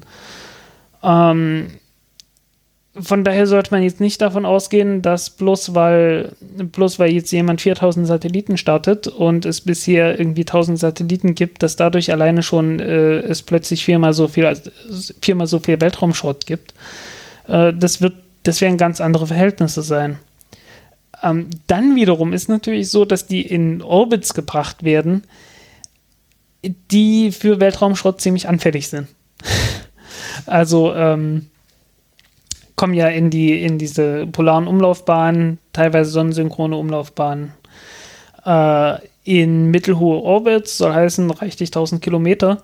Und bei reichlich 1000 Kilometern ist man halt in einem Bereich, wo äh, halt praktisch nichts von alleine passiert. Also äh, wenn die einmal oben sind, dann bleiben die dort. Und zwar nicht nur für 25 Jahre, sondern eher für 25.000 Jahre. Äh, vielleicht nicht 25.000, aber naja, also jedenfalls sehr, sehr, sehr, sehr lang. Und ähm, da muss es dann halt wirklich funktionieren und es wäre vielleicht auch schon überlegenswert, sich zu, so drüber nachzudenken, wie man äh, defekte Satelliten langfristig aus solchen Umlaufbahnen wieder rausbekommt. Äh, wo es praktisch keine Probleme geben wird, und das hatten wir ja, glaube ich, auch beim letzten oder vorletzten Mal gehabt. Äh, SpaceX will ja äh, diese V-Band-Konstellation aufbauen. Also ja, zu den 4500 Satelliten, die sie hatten, halt nochmal irgendwie 7500 dazu. Und die fliegen dann halt in einer Höhe von, ich glaube, 350 Kilometern. Also niedriger Erdorbit. Und äh, das hat eigentlich Zukunftspotenzial, solche, solche äh, Konstellationen aufzubauen, weil die entfernen sich von alleine aus dem Orbit. Also wenn da irgendwie die Triebwerke ausfallen oder die Regelung ausfällt, äh, das braucht bloß ein paar Monate, dann sind die wieder zurück auf der Erde. Mhm. Ja, also ich glaube, das wird es halt immer eine ständige Frage sein und äh, Ja. bis man da halt eine Und, definitive äh, Lösung gefunden hat, dauert es halt wahrscheinlich noch ein Weilchen. Jo. Und völlig egal, wie weit das mit dem Weltraumschrott geht, äh, ich glaube, in der Höhe wird man immer einen relativ sauberen Orbit haben. Mhm. Ja. Relativ. Also klar, äh, wenn man wirklich dann richtig viele Trümmer hat weiter oben, weiß weiß ich, weil es halt irgendwie einen Krieg gegeben hat, bei dem, äh, bei dem diverse Großmächte angefangen haben, gegenseitig äh, Satellitenkonstellationen äh, zu zerschießen.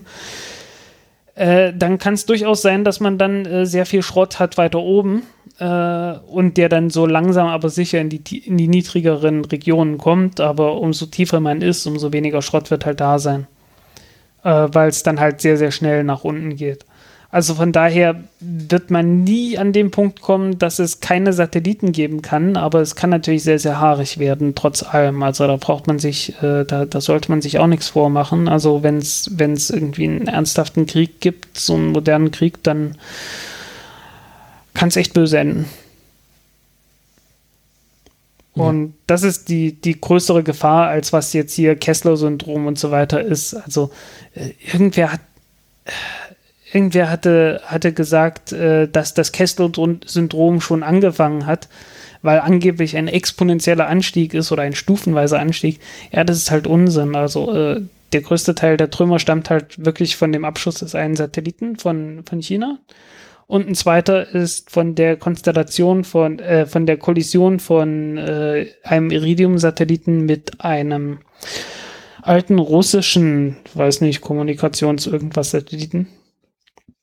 Ja. Bei dem ich mir ehrlich gesagt nicht sicher bin, weil es einfach von der Zeit her zu nah an dem Abschuss des chinesischen Satelliten ist und dem äh, amerikanischen Abschuss von einem eigenen Satelliten, äh, bei dem ich mir halt nicht sicher bin, ob das wirklich eine rein zufällige Kon äh, Kollision war, weil der russische Satellit war im Prinzip noch aktiv. Also äh, war halt ausgeschalten, ne? aber du kannst die Dinge halt nicht ausschalten. Also du, du kannst dem bloß sagen, ja, versetz dich mal in Ruhemodus. Und äh, das Ding war halt nicht kaputt. Das hatte einfach bloß eine kaputte Nutzlast gehabt. Also im Prinzip hätte man das Ding nochmal ansprechen können. Aber ich bin mir halt nicht sicher, ob das, äh, wie, wie zufällig das alles war. Weiß ich nicht. Also, so, so wie ich das Also sehe. einfach bloß, einfach bloß wegen der, der zeitlichen Koinzidenz bin ich mir da nicht ganz, nicht hundertprozentig sicher. Ich, äh, das lohnt sich nicht, da eine große Verschwörungstheorie draus zu machen, aber äh, ich bin mir halt nicht sicher, das ist alles.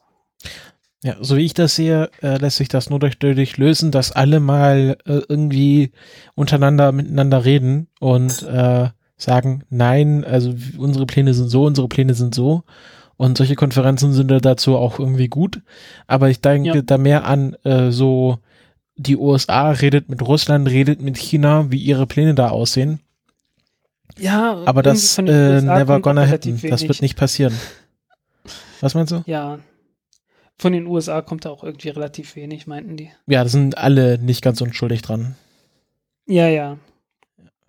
Ähm, ja, ich glaube, viele große Schritte wurden ja schon gemacht, auch. Äh, nicht zu vergessen, ich meine, wenn man sich die, die Stadt der, Satelliten anschaut, äh, da fliegt relativ wenig Zeugs jetzt rum, äh, an Trümmern, an Trümmerteilen und so weiter was früher halt gang und gäbe war, dass man da irgendwie alle möglichen Trümmerteile, äh, also irgendwelche Teile, äh, äh, äh, irgendwelche Federn, irgendwelche Verkleidungen und sonst was äh, im Orbit halt äh, ausgesetzt hat und auch irgendwelche Oberstufen und so weiter. Und heutzutage achtet man doch sehr darauf, dass äh, solche Teile tatsächlich wieder zurück in die, Erd in die Erdatmosphäre stürzen. Uh, und da ist eigentlich schon sehr, sehr viel getan worden. Ähm, also der wesentliche, die wesentlichen Teile, die jetzt halt in den Orbit kommen, sind halt tatsächlich Nutzlasten. Und äh, ja, damit gibt es dann halt manchmal Probleme. Ähm, es gibt einzelne Satelliten, die halt mal eben so wegen irgendwie defekter Batterien oder sowas im, im Orbit explodieren oder weil die Tanks halt nicht, also weil in den Tanks noch Treibstoff waren, die irgendwann überhitzt sind und äh, zu viel Druck drin entstanden ist und die dann explodieren, dann hast du halt entsprechend äh, ziemlich viel Schrottteile rumfliegen.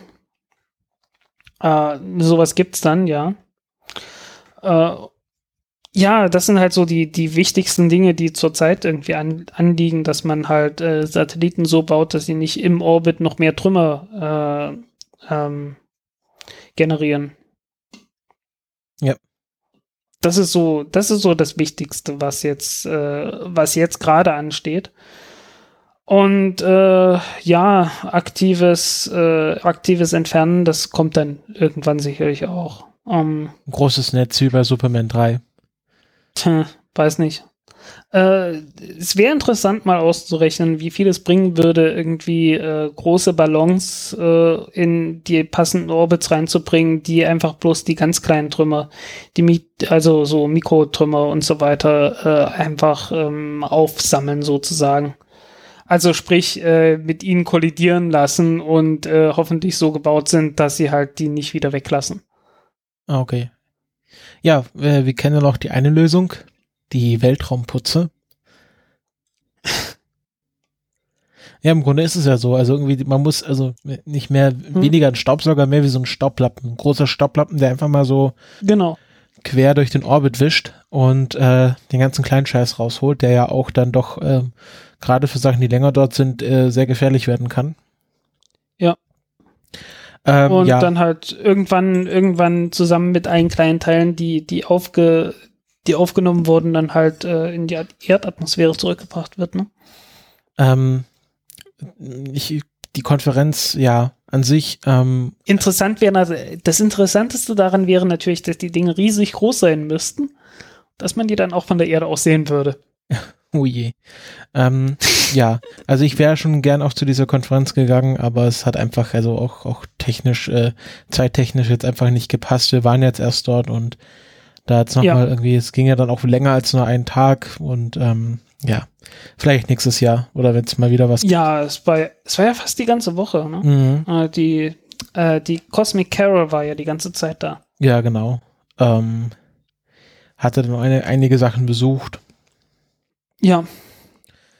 Ähm, Ähm, ja, dann äh, kommen wir zu einem anderen, äh, anderen Kessler-Syndrom.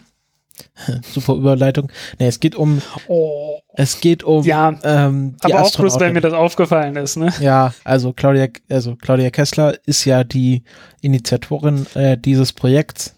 Mm, Und da gibt es jetzt ein Update, nämlich äh, zwei Finalistinnen, also stehen jetzt fest.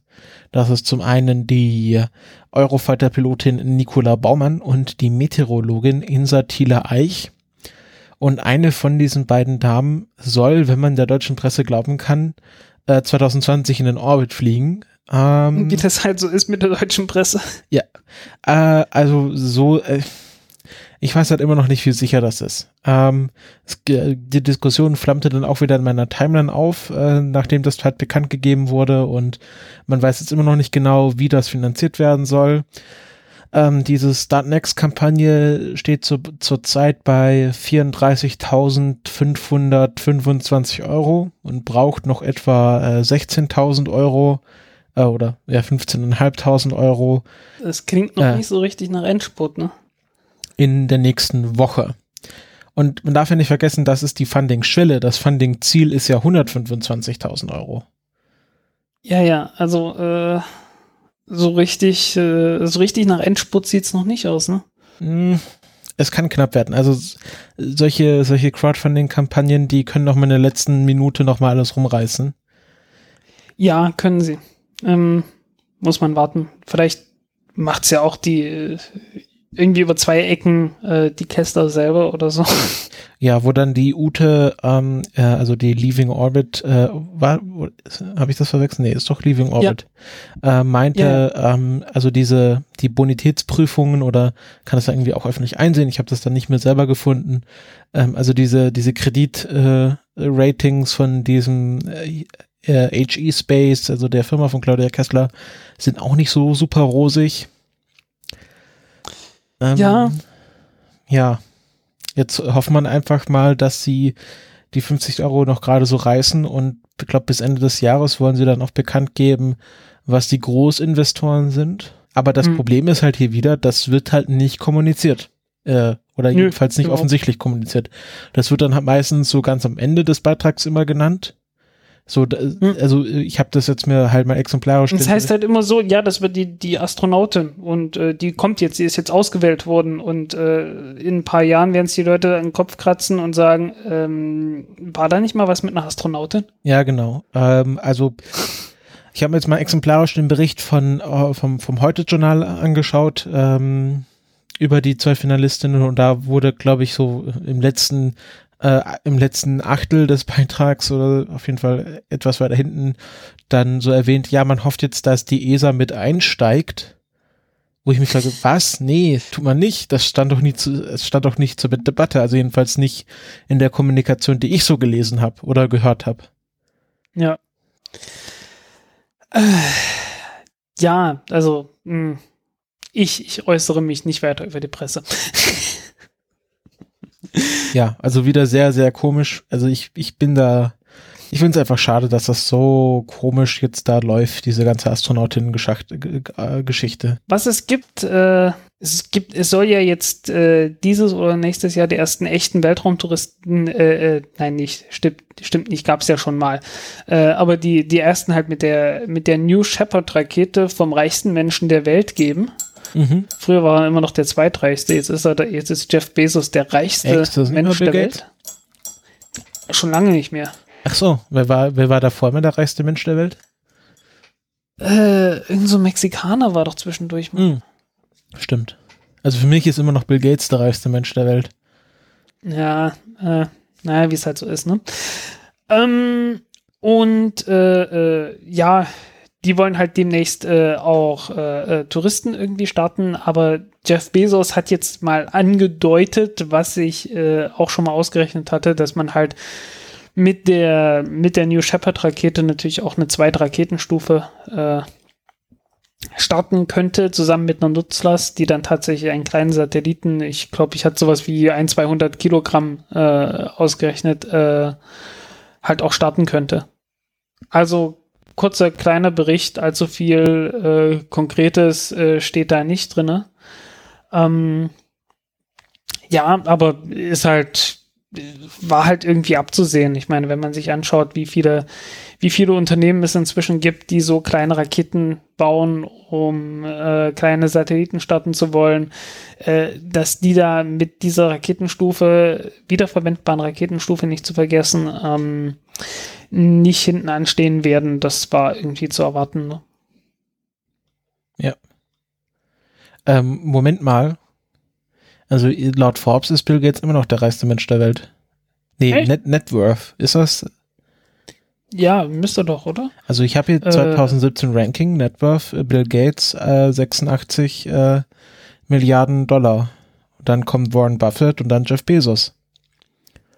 Und dann halt äh, am, am, am, am ja. Macio Ortega aus Spanien. Habe ich da irgendwas, da habe ich bestimmt irgendwas, äh, oder, oder ist er vom dritten auf den zweiten Platz gekommen? Nee, er ist dritter Platz. Ja. Oh. Achso, nee, jetzt, also äh, hier steht jetzt überall seit äh, 29. März hat äh, Bloomberg gemeldet, er ist die zweit, der zweitreichste. Ah, okay, gut. Gut, also ich glaube, also die 2017 äh, World Billionaires List von Forbes ist, glaube ich, vom 20. März. Ja. Äh, Aber gut, das sind schon ein paar Milliarden unter Freunden. Ja, genau. Warren Buffett ist noch ganz so. Egal. Schluss. Lass mal das. Äh, das sind. Ja, also äh, äh, man merkt so ein bisschen, wir sind wieder im, im Reich der, äh, äh des späten 19. und frühen 20. Jahrhunderts angekommen. Ne? Was, die, was die reichsten Leute der Welt angeht. Äh, die immer größer werden. Ähm, ich glaube, die, ich glaube irgendwie äh, Carnegie und Rockefeller und so weiter waren damals noch reicher, so im Vergleich, aber ähm, ja. Ja, genau. Geschichte no wiederholt sich nicht, aber sie reimt sich. Aber wir wollen ja nicht über die reichsten Menschen äh, reden, sondern über die neuen Aufgaben von der New Glenn, hattest du ja vorhin angesetzt. Ja, wie gesagt, ähm, müssen wir, wie gesagt, die, er hat nur angedeutet, äh, dass halt nicht nur das, also äh, äh, dass halt auch ähm, Höhenforschung damit betrieben werden soll und man damit auch Satelliten starten könnte. Und äh, ich denke, da wird dann irgendwann noch was kommen. Aber hat halt noch nichts, noch nichts sehr Konkretes gesagt. Ähm, äh, etwas konkreter äh, geworden ist, äh, äh ist das Rennen zum Mond, glaube ich es gab ja diese Firma äh, Space EL von, von Israel und ich glaube, da hat zu der hast du was zu sagen, ne? Ah, ach so, ja, ganz kurz. Äh, also Space EL ist rausgeflogen aus dem äh, Luna X-Preis, weil sie es nicht schaffen, mit einer Falcon 9 vor Ende 2017 äh, loszufliegen. Ja. Und ähm, damit waren es nur noch vier. Ich glaube, von den Vieren ist äh, ein Team dabei, das, äh, oh, wie hießen die, Synergy oder irgend sowas, ähm, die halt äh, mit der, mit der, mit der Neptun-Rakete von, von Dingsy, äh, von Interorbital Systems. Ja, äh, stimmt, fliegen genau, soll. die sind auch noch dabei. Äh, die sind äh, offiziell noch mit dabei. Äh, inoffiziell sage ich mal, ist nichts davon glaubwürdig. Genau. Tut mir leid. Äh, Also genau. Wunder, also wenn da Wunder geschehen, dann ist das ein Wunder zweiter Ordnung oder so. Also der, ähm, wer jetzt noch dabei ist, ist äh, Moon Express äh, aus dem Silicon Valley. Äh, die wollen mit Ja, äh, Rocket Labs fliegen. genau. Äh, wobei Rocket Labs, äh, ich meine, eigentlich hieß es ja, ähm, ja, wir, wir starten im Dezember. Und dann hieß es, ja, nee, im Dezember starten wir nicht. Wir, wir gönnen äh, unseren Leuten erst noch ein bisschen Urlaub, so über die Feiertage, damit die dann Also du auch meinst der erste sind, Testflug, weil die Test Rocket machen. Labs muss ja auch noch erst fliegen. Ist das diese Vektorrakete? Ja, ja, nee, ja, darum ging's ja. Das ist die Elektron-Rakete. Ach, Electron, nicht Vektor. Genau. Und äh, ja, jetzt ist inzwischen April, es ist Ende April und die sind immer noch nicht geflogen.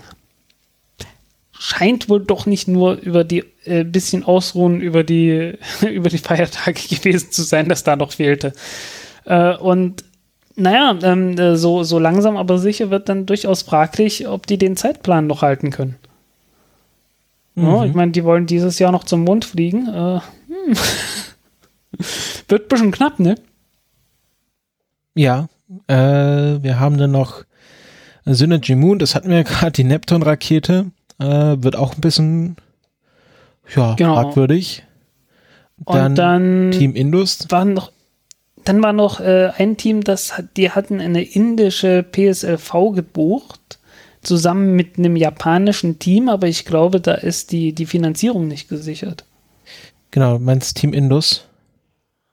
Hm. Und dann gibt es noch äh, Hakuto, ich glaube, das sind die Japaner. Ja, und ja, und die wollen sich halt eine Rakete teilen, aber ich glaube, äh, finanziert wird der Start von dem japanischen Team und die haben irgendwie ihre Finanzen noch nicht ganz im Griff. Also alle vier, die jetzt vom Rennen sind, Sind ernsthaft fraglich, ja. genau, also hat niemand den Kopf, beziehungsweise den Rover vorne.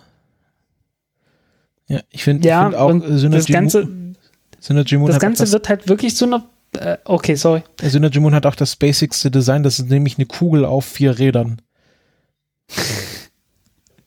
Du meinst im Sinne von den 70er Jahren oder, Ja, oder ja. 50er genau. Jahren besser gesagt. Ja, 50er trifft's noch eher. Okay. Ja, ähm, Was wolltest du vorhin sagen? es, es wird doch immer mehr zur Farce, ne? Ach, was heißt Farce? Ich finde es immer noch sehr spannend. Es ist spannend, aber so ein bisschen äh, irgendwie so, so richtig optimistisch ist man bei keinem dieser, dieser Teams. Ja gut, Äh. die Finanzierung, wenn sie irgendwie hinkriegen. Ja, muss man hoffen, dass die es schaffen. Aber wenn die jetzt, wenn die, wenn die Finanzierung jetzt im April noch nicht steht Das halt und das Ganze Nachhinein. bis Ende des Jahres klappen soll, ich weiß nicht. Also ja, Was ähm, passiert eigentlich, wenn niemand den SpaceX- Preis gewinnt? ja, dann hat halt keiner den Preis gewonnen. Ja, auch ein bisschen peinlich für Google Luna X. Ja, meine ich ja.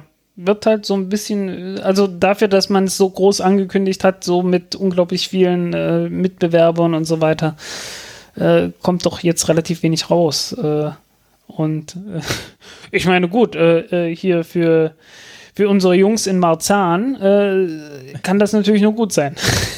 Ja, die sind ja weiterhin auf Track, oder? ja, soweit ich weiß. Also wir reden von Ähm, den Part-Time Ich muss ganz ehrlich sagen, ich habe es nicht geschafft, mit denen nochmal äh, mich in in Verbindung zu setzen, aber ich muss das jetzt machen diese Woche. ja. ja. ja, hast du noch ein bisschen Zeit. Starten jetzt, hier- jetzt ja nicht gefühlt nächste Woche. Ja, nee, nicht wirklich. Also von daher ist da tatsächlich noch Zeit und äh, die haben ja ihre Finanzierung unabhängig von ähm, unabhängig von Google Luna X Preis äh, gesichert oder, oder was heißt der gesichert? Also ähm, Audi und Vodafone, oder? Es kommt zumindest Geld rein. Ja. Ne? Ja, Audi, Vodafone und diverse andere. Und ja, äh, der Lander sieht nicht schlecht aus. Man, also das Ding wiegt 300 Kilo und wenn man so drüber nachdenkt, ja, stimmt auch, äh, ist dann halt leer, ne? so mit ohne Treibstoff. Äh, wiegt dann voll äh, anderthalb Tonnen und äh, ja, trotzdem beeindruckend irgendwie. Also ich, man, man, man steht ja doch recht selten vor, vor irgendwie so Dingen und äh, normalerweise, äh, wenn ich so höre, naja, 300 Kilo. Na gut, dadurch, dass die, dadurch, dass die Treibstofftanks da drin sind, die im Wesentlichen hohl sind, wenn sie leer sind, äh, sieht das Ding natürlich deutlich größer als 300 Kilogramm aus. ähm, ja, jedenfalls beeindruckendes Ding, trotz allem. Die wollen auch mit einer Falcon 9 fliegen, oder? Ja. Äh, und zwar irgendwie als Passagier zusammen mit irgendeinem äh, äh, GTO-Satelliten. Genau. Das war nämlich auch das, das, halt das Problem bei SpaceX-L, dass die es nicht, ähm, da hatten nämlich Probleme mit der Integration. Die sind ja auch nur zweit oder also teilen sich eine Falcon 9. Genau, ja. Und da gab es genau. Probleme, quasi beide Nutzlasten unter einen äh, Hut sozusagen zu bekommen. Einen sehr sprichwörtlichen Hut. Genau, ja. Ja. Ja, und die müssen halt schauen, wie sie, wie sie da zurechtkommen, ob sie, äh, ob sie es vielleicht irgendwie schaffen, nicht vom GTO auszufliegen. Wobei der Plan ist schon, das Ganze mit GTO zu machen. Ähm, also, dass man halt ganz normal in diesen GTO-Orbit kommt und dann mit äh, Bordmitteln sozusagen beschleunigt. Ähm, die Triebwerke kommen übrigens vom ATV. Also es sind die gleichen wie beim ATV damals. Ähm, haben wahrscheinlich noch ein paar rumliegen haben. Keine Ahnung. Keine Ahnung. Äh, großer Vorteil davon ist, äh, die, die wollen natürlich damit landen und äh, da ist es natürlich ein sehr großer Vorteil, wenn man da äh, Triebwerke hat, die für die Navigation äh, in der Nähe einer Raumstation gebaut wurden. Äh, so heißen die, kann man äh, ganz gut drosseln und äh, im Impulsbetrieb be äh, betreiben und so weiter und so weiter. Aber unendlich effizient sind die Dinger natürlich nicht. Ähm, von daher brauchen die deswegen auch relativ viel Treibstoff. Okay. Aber die meinen so vom, vom GTO aus äh, können sie es schaffen. Äh, problematischer wäre es, wenn sie mit einer indischen PSLV starten würden die hat so ganz knapp die Leistung, die dafür nötig, notwendig wäre, aber die meinten, äh, als, als irgendwie Startup hat man keine Chance, an eine indische PSLV ranzukommen. Ah, die haben es versucht, aber sie haben keine Chance gehabt, da irgendwie einen Vertrag abzuschließen, äh, mit so einer Rakete start zu starten. Mhm. Gut. Ähm, haben wir noch was zu Space äh, Google Luna X sonst? Ähm, schauen wir mal, was wir da noch denke haben. Nicht. Ist äh, halt der, der große Auftakt äh, zu den diversen Asteroidenbergbauplänen. Ja, genau. Das ist das letzte Thema jetzt für heute, soweit wie ich das. Ja, und ja. im Prinzip hatte ich es ja heute schon ange, hatte ich es ja schon mal angesprochen. Ähm, dass halt, äh, äh dass halt von Goldman Sachs äh, diese Studie kam. Ich habe sie mir nicht näher durchgelesen. Irgendwie, ich ich habe das Ganze einmal gemacht und äh, den entsprechenden äh, Golem-Aufsatz äh, können wir auch gerne nochmal verlinken, äh, indem ich mal ausgerechnet habe, wie viel, äh, wie viel Platin und sonst was äh, sich in so einem Asteroiden äh, befindet, beziehungsweise äh, ich habe es halt weniger ausgerechnet als vielmehr. Ich habe damals äh, mal recherchiert und gesucht, was es an wissenschaftlichen Untersuchungen zu dem Thema gibt. Und äh, das Ergebnis war halt wenig berauschend einfach. also das, das lohnt sich halt alles nicht wirklich. Ähm, vor allen Dingen deshalb, weil man halt den äh, Asteroiden im Orbit, im Weltraum dann letzten Endes einmal komplett durchsieben muss sozusagen. Und du redest dann halt von einem Brocken, der mal eben so 500 Meter Durchmesser hat. Und den willst du dann mit Raumschiffen, die du dorthin gebracht hast, äh, praktisch äh, einmal komplett äh, äh, ja in seine Bestandteile auftrennen und nur das Platin rausholen. Oder ja, was da halt ist, was man halt äh, sonst noch haben will, irgendwie Iridium, Osmium und so weiter, Palladium. Und das ist ernsthaft schwierig. ich meine, die, die Dinger wiegen mal eben so eine Million Tonnen oder so. Und du hast, äh, es, es fehlen dir so ein paar winzige Annehmlichkeiten, die man auf der Erde hat. Sowas wie Gravitation, sowas wie Luft, sowas wie Wasser, äh, sowas wie eine zuverlässige Stromversorgung und so ein Späßchen. Ähm, und das gibt's alles noch nicht. Äh, von den Kosten des Transports und so weiter mal ganz abgesehen. Äh, und ich, ich verstehe einfach nicht diesen, diesen Optimismus, äh, wie man da äh, irgendwie Bergbau betreiben soll und Platin abbauen soll und so weiter. Irgendwie das. Äh, es ist natürlich eine Art Goldrausch, aber der Unterschied zum Goldrausch ist, äh, als damals 1848 irgendwie Gold in Kalifornien entdeckt wurde und irgendwann später auch irgendwo in Alaska und so weiter, äh, da war wenigstens wirklich jede Menge Gold da und äh, alles, was es brauchte, war halt irgendwie so Schaufeln und ein paar und ein paar äh, hier die na, irgendwelche Waschrinnen, irgendwelche Schüsseln und so weiter und jede Menge äh, Transporttiere und äh, halt irgendwie den Mut, da mal hinzugehen. Äh, und reich geworden sind natürlich nicht die Leute, die das Gold gewaschen haben, sondern die Leute, die, die, äh, die praktisch die Ausstattung da zur Verfügung gestellt haben. Und äh, ich habe sehr das Gefühl, dass auch hier wieder die Leute reich werden, die da irgendwie Zeugs dazu bauen. Äh, aber das Ganze ist halt eine Blase, die äh, mit absoluter Sicherheit platzen wird. Und die Frage ist halt nur wann. Und ich weiß nicht, irgendwie, äh, irgendwie habe ich das Gefühl, das ist ein Zeichen dafür, dass es doch jetzt ein ernsthaftes Problem in der Raumfahrt gibt. Äh, wenn, wenn sowas dann halt äh, hochgeblasen wird, um noch irgendwie noch ein bisschen mehr Investitionsgelder zu bringen. Äh, was halt doch deutlich zeigt, dass das Ganze langfristig äh, in einem fürchterlichen Zusammenbruch enden wird. Es ist doch, ja. Tja. Ja. Muss man schauen, wie das endet. Auf nicht, nicht in äh, Trümmern.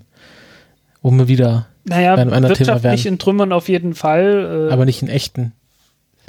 Ja, naja, irgendwie so echte Trümmer wird es wohl irgendwo geben. Ne? Ich meine, äh, nicht, alle nicht alle Raketen starten, wie wir äh, starten erfolgreich, wie wir wissen. ähm, also ein paar Trümmer wird es geben, aber hoffentlich nicht allzu viele.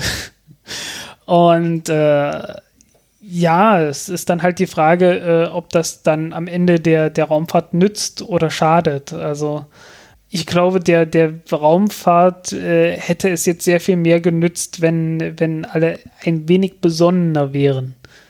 Ich meine, klar, die, die Raumfahrt war schon irgendwie, es war schon reif dafür, dass man, äh, dass es Unternehmen gibt, die mal eben rankommen und mit der vorhandenen Technik, also die, die vorhandene Technik benutzen, um äh, vernünftige Raketen zu bauen, was halt SpaceX macht.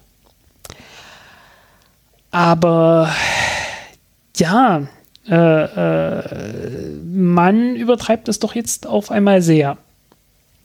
Ja, ne, dass man zum Mars fliegen will, das ist ein lang gehegter Traum, natürlich. Äh, ich bezweifle sehr, dass man daraus irgendwie eine Stadt bauen wird äh, oder eine selbsterhaltende Zivilisation äh, irgendwie in nächster Zeit entstehen wird. Ähm, man kann durchaus die Frage stellen, ob die Vereinigten Arabischen Emiraten im Jahr 2121 äh, eine Stadt auf dem Mars bauen werden. Äh, man darf auch sehr bezweifeln, ob die bis dahin noch Geld haben werden. Äh, ja, ähm, ja, es, es wird halt jetzt interessant in manchen Ecken, aber äh, mehr interessant äh, äh, in dem Sinn, dass man einen Zug hat, der ohne Bremsen auf ein Hindernis zufährt und man sich dann fragt, äh, was wird genau passieren. Ja.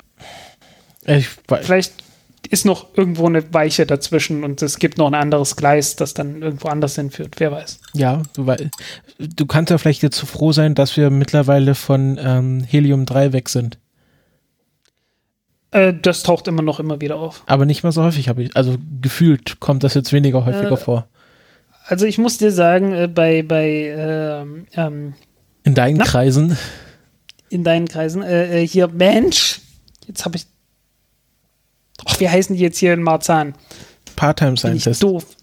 Die Part-Time Scientists, äh, die hatten eine Präsentation gehabt, ähm, bei der das noch dabei war. Aber das war halt auch von Frank Schätzing eingesprochen und äh, irgendwie Ja, gut. geschrieben und so weiter. Hast du das Buch mal gelesen? Hier Limit?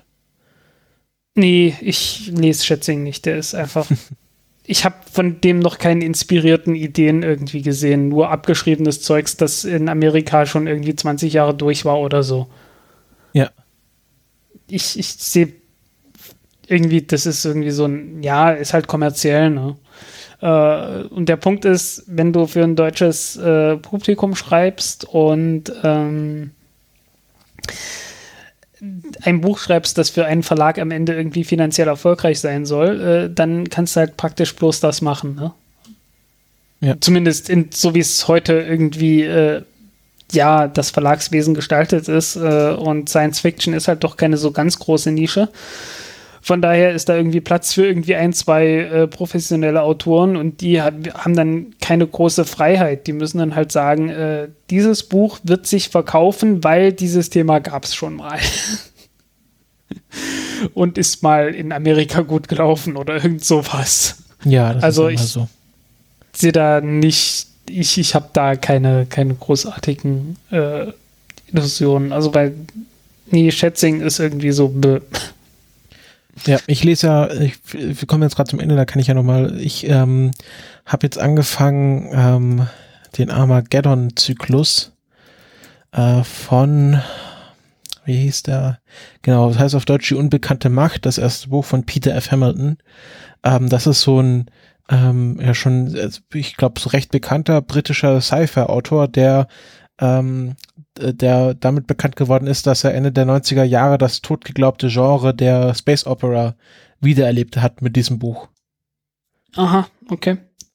Und ähm, ja, es ist halt so eine tausendbändige, also gefühlt tausendbändige Triologie, äh, Reihe. genau, Armageddon-Zyklus. Tausendbändige Trilogie. Sehr schön. Genau, hat, nee, hat drei, drei Bücher, die in Deutsch natürlich wie immer auf zwei, also in Deutschen hat sechs Bände und ähm, der erste Band, den ich gerade äh, als Hörbuch höre, hat glaube ich 24 Stunden Spielzeit. Ähm, Jo. Ja. Wie viel, wie viele Stunden waren das? 24. 24. Ähm, Und das ist die erste Hälfte des ersten Buches. Ja, okay. Äh, auch 24 Stunden dauert äh, äh, A Blueprint to Armageddon von Dan Carlin. Äh, ja, Hardcore History, äh, was halt sein großes, äh, episches Machwerk zum Ersten Weltkrieg ist. Ja. Da hat er auch 24 Stunden ungefähr eingesprochen insgesamt. ich finde das immer so spannend. Ähm, ja, äh, kann ich nur empfehlen. Aber wollen wir Hat mal, mich daran erinnert. wollen wir mal äh, zur Raketenvorhersage kommen? Ich wollte es auch gerade vorschlagen. Äh, ist aber sehr spärlich zurzeit. Ist sehr spärlich, ja. Äh, was natürlich daran liegt, dass äh, äh, in, also dass die Ariane 5 irgendwie nicht startet, dass die Proton nicht startet. Beziehungsweise Ariane 5, wie gesagt, äh, angeblich so in zehn Tagen könnten sie bereit sein, aber so ein richtig, äh, äh, ein richtig echter Termin, den hat man noch nicht. Äh, SpaceX wird einen US-Militärsatelliten starten. Ihren Und ersten. zwar den ersten, ja. Äh, was natürlich die ULA ganz furchtbar geärgert hat, als sie den, äh, die Aufträge dafür bekommen haben. Und zwar am 30. April, also Ende des Monats, äh, nächsten Sonntag, äh, zwischen äh, 11, 11 plus 2 sind, also zwischen 1 und 3. Also immerhin. Äh, ja, beste Sendezeit. Beste Sendezeit. Äh, man wird allerdings höchstwahrscheinlich, schätze ich mal, äh, keine Onboard-Aufnahmen äh, und keine Bilder von der Freisetzung des Satelliten bekommen. Naja, man wird halt, die haben wahrscheinlich wieder ein, ein, von der ersten Stufe, also die haben ja immer zwischen der ersten und zweiten Stufe eine Kamera, die auf das Trieb. In der Interstage, ja. Genau, das wird man zeigen. Gut, Freisetzung wird man nicht zeigen. Ähm, Hm. weißt du, ob es eine Landung geben wird? Man wird auch nicht die, die Abtrennung der Nutzlastverkleidung sehen. Ja, genau. Ah, was mir gerade einfällt, ähm, die Nutzlastverkleidung von dem letzten Flug ist ja wieder äh, äh, gefunden worden und es gibt davon ein richtig schönes Bild Ja, das muss mir gleich dann geben, dann tue ich es in die Shownotes. aus dem Weltall von der Erde. Sehr schönes Bild, was da geschossen wurde mit den GoPro-Kameras, äh, wie man es ja schon kennt. Ne? Mhm. Ähm, So, Dann haben wir nichts. ach ne, Nee. Soyuz noch, ne? Ja, äh, aber bei mir steht da TBD, also noch kein Termin. Ja, Halt aus Französisch-Guyana. Und dann am 5. Mai eine GSLV Mark II mit einem Kommunikationssatelliten. Start aus dem Satish Dhawa- Dhawan Space Center in Sri Harikota, Indien. 5. Mai, das ist ein Freitag, Freitag in zwei Wochen, ja. aber Äh, noch kein Start GSLV Uhrzeit. Mark 3 ist Mark II. soll irgendwann starten. Soll, ich glaube, dieses nicht jetzt irgendwie so um die Zeit rum? Naja. äh, ja, im Juni. Im Juni. Also, okay. Ich habe es hier nicht gesehen. Ja, Okay, du musst nur dann weiter runterscrollen. Da steht GSLV Mark sehen. 3 äh, Juni. Jo. Wird man sehen, wann das kommt. Ähm, ja, also äh, es ist einfach nicht viel los. Ja. Ähm, zwischendurch hat äh, Vectorspace halt mal die, äh, die Rakete hingestellt, um äh, starten zu wollen, aber da hat's wohl mehr, da hat's wohl nicht nur am Wetter gelegen, dass der Start nicht durchgeführt wurde. Ansonsten hätten die den Start jetzt inzwischen mal durchgeführt. Ähm, von daher werden wir auch auf die kleinen Raketen noch warten müssen. Falls sich da was tut, werden wir natürlich äh, in der nächsten Ausgabe irgendwie äh, sehr heftig darauf eingehen, aber ich sehe da nicht viel. also es ist halt gerade wirklich sehr saure Gurkenzeit äh, und äh, ja, sehr, sehr spärlich alles zusammen. Also dafür, dass wir gerade äh, noch von, von Blase und Aufspruch, Aufbruchstimmung gesprochen haben, es ist etwas, äh, etwas kontrazyklisch, ne? Ja. Ja, was soll man sagen? Okay, ähm, wie schon angekündigt, werdet ihr jetzt gleich im Anschluss äh, das Interview mit Karl Urban, dem Ed Pickel, äh, auf Twitter hören, bei dem wir uns äh, über die über äh, den, die Unterschiede zwischen Podcast und Radio ausgelassen haben. Und ansonsten wünschen wir den Live-Zuhörern noch einen schönen Restsonntag und äh, vielleicht Tatort anschauen oder was auch immer. Und äh, allen, die das Ganze jetzt als Podcast hören und den Rest nicht mehr hören wollen, noch einen schönen Tag oder Abend oder sonst irgendwas. Und allen, die noch weiterhören wollen, äh, äh, viel Spaß dabei. Tschüss. Tschüss. Oder bis gleich. Hören uns ja gleich wieder. Oder bis, ja, wie auch immer. Hier noch unser kleines Outro, wie vorhin besprochen. Äh, wir begrüßen einen ähm, alten und doch wieder neuen Gast bei uns, nämlich den lieben Karl. Hallo Karl. Hallo, ihr Lieben. Hallo. Und ähm, ja, wir begrüßen euch zu unserer 15-teiligen Radioserie Radio im Wandel der Zeit. Nein, ähm, wir wollen nur ganz kurz. Macht doch gar kein Radio. Genau, darüber wollen wir jetzt reden. Wir haben ja einen Kommentar bekommen, warum wir nicht so wie im Deutschlandfunk klingen. Und da haben wir uns gedacht, dann laden wir uns doch mal Leute ein, die so klingen wie im Deutschlandfunk, nämlich der Karl. Ähm, tu mal, kannst du mal klingen wie der Deutschlandfunk? Oh, Machen Sie, machen Sie eine typische Handbewegung. Deutschlandfunk. Keine Ahnung. Das klingt sehr professionell. Nee, ähm, für die Leute, die es nicht wissen, du bist, du bist, du arbeitest für den Deutschlandfunk, oder? ähm, es ist ein bisschen komplizierter bei mir. Also ich bin eigentlich ein Podcaster-Gewächs, weil ich auch angefangen habe, äh, ins Internet zu schreiben und in, ins Internet zu sprechen irgendwann. Und äh, daraus ist irgendwann ähm, meine Profession geworden, ähm, als freier Journalist zu arbeiten. Und da habe ich eigentlich auch erst mit, mit dem Schreiben angefangen und irgendwann ähm, ein Praktikum gemacht beim Deutschlandfunk und beim SWR und darüber bin ich eigentlich reingerutscht. Also ich mache das, ich habe keine Volontärsausbildung jetzt in dem Sender gemacht und ich bin wirklich freier Journalist. Ich schreibe auch nach wie vor viel für Zeitungen ähm, und podcaste auch nach wie vor selber ähm, in größeren Abständen, aber mein Geld verdiene ich tatsächlich heute mit Radio machen.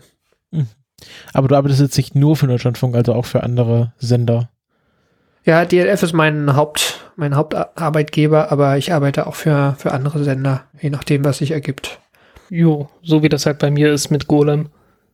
Genau, ja, Die so ein halt- klassischer freier Journalist, der halt kommt, guckt, was kommt Ja. und ähm, das ist immer recht breit gestreut, ja. Aber ich kenne letztlich, also dadurch kenne ich letztlich beide Welten ganz gut, ja. Also ich meine, wir reden jetzt immer vom Radio als Radio, irgendwie ist ja auch Podcasterei nichts anderes. Ähm, und die Übergänge sind sehr fließend, würde ich auch sagen, ja. Es ist äh, alles Ja. eine Frage des, Ja, und ich habe auch so der, das Gefühl, des Konzepts, ja, oder so. dass, dass, dass Ja. die Bewegung gerade in die andere Richtung geht. Also Radio will jetzt äh, ganze Zeit Podcast machen. Also ähm, ich war vor kurzem auf einer Konferenz äh, im Deutschlandfunk in Köln, äh, wo es ums Erzählen in den Medien ging und da war alles nur irgendwie Podcast, Podcast, Podcast.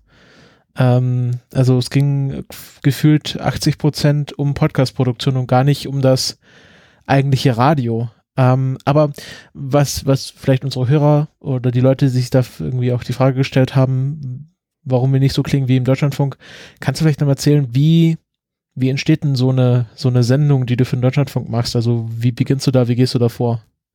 Ich kann vielleicht erstmal sagen, was ich so für Sendungen mache. Ne? Ja, ich genau. arbeite viel für die Sendung Forschung aktuell. Das ist so eine ähm, täglich laufende Wissenschaftssendung mit in der Regel vier Beiträgen auf vier Minuten und da mache ich ab und zu mal einen dieser vierminütigen Beiträge. Ähm, und was ich aber auch mache und was jetzt hier vielleicht auch eher mit, mit eurem Podcast vergleichbar ist, es sind so halbstündige Features. Und ähm, also monothematische Features, die laufen immer Sonntagnachmittag bei denen und da mache ich im Jahr vielleicht zwischen einem und dreien.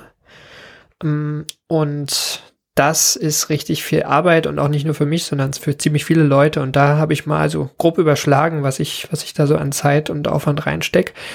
Ähm, also nur so thematisch als Beispiel. Letztes Jahr habe ich was gemacht über ähm, einen möglichen Krieg im All und so Rüstungsspiralen. Ich habe was Mhm. gemacht über ähm, die Vorhersage der Zukunft und ähm, wie das mit Algorithmen geht oder auch nicht geht. Und äh, ich war für eine Recherchereise auf Island letztes Jahr und habe was über Tiefengeothermie recht nah am Magma gemacht. Ähm, Jo. und, Also und das sind halt alles so Themen, da sammle ich bestimmt zehn Stunden plus Interviews, also mit, sagen wir, zwischen fünf und acht Leuten. Jeweils mache ich sehr lange Interviews, halbe Stunde, ganze Stunde. Oft sind es auch so Forscher. Ich habe vor zwei, drei Jahren was zum Mars gemacht. Die haben irgendwie, das sind, das sind dann die Koryphäen zum Mars. Die haben da seit, seit den 70er oder 60er Jahren am Mars gearbeitet und mit dem muss man eigentlich über ihr ganzes Lebenswerk reden. Also das ist eine unendliche Menge an Audiomaterial, was ich da erstmal sammle. Und ähm, aus diesen zehn Stunden muss ich dann irgendwie eine halbe Stunde gießen. Ähm, oft kommt dann noch dazu, dass ich auch ähm, so Atmo-Material sammle. Also jetzt auf Island zum Beispiel habe ich das versucht, ähm, um irgendwelche Geräusche einzufangen, die für die Szenerie sprechen. Und dann, das, diese Recherche dauert zwischen zwei Monaten, sechs Monaten. Also da mache ich natürlich nebenher auch viel anderes. Ähm, also, also ich, das ist jetzt ich wollte bloß mal kurz sagen, äh, ich, Ja. ich mache jetzt so zwei, ich mache jetzt so gerade eine Serie bei Golem, eine lose Serie über Batterien und da sitze ich halt an einem Artikel, na, ich sag mal so drei, vier Tage. Al- Also Genau. so, so dann netto. Also genau, wie, wie gesagt, das ist, ähm, also das war jetzt keine Netto-Werte, sondern Ja, ja. Ähm, das ist so, Aber das es zieht sich so hin, man muss ja dann auch Termine ausmachen und so weiter. Ähm, aber ge- angefangen zu schreiben habe ich noch gar nicht. Also das wäre jetzt der nächste Schritt. Dann schreibe ich so ein Ding, das sind ähm, eng beschriebenes DIN A4, so 10, 12 Seiten. Dann geht das, da schreibe ich ein, zwei Wochen dran, dann geht es an den Redakteur und dann geht das bestimmt noch mal zehnmal hin und zurück, bi- bis es uns beiden gefällt.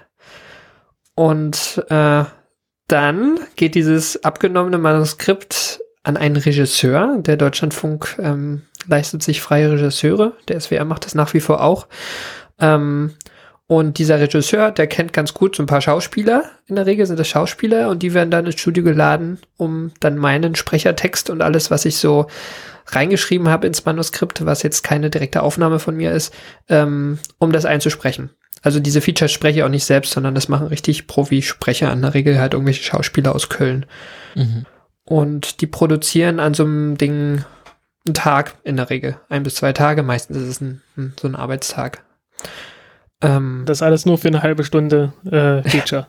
Das ist eine halbe Stunde Feature, genau. Also wenn es gibt auch diese ganzstündigen Features, da ist der äh, Aufwand äquivalent größer dann. Ja? Und, und dann ist es fertig. Aber wenn du dann die Mannstunden mal zusammenrechnest oder Manntage, die da drin stecken, das ist schon der Wahnsinn, ja. Und auch Frautage. ja. Oder Also es- Frautage, Es absolut. erinnert mich auch et- etwas an den Podcast und äh, der nennt das selbst schon nicht mehr Podcast, äh, Hardcore History von Dan Carlin. Äh, der hat äh, irgendwie vor zwei oder drei Jahren dann gesagt, äh, das sind keine Podcasts mehr, das sind Audiobücher.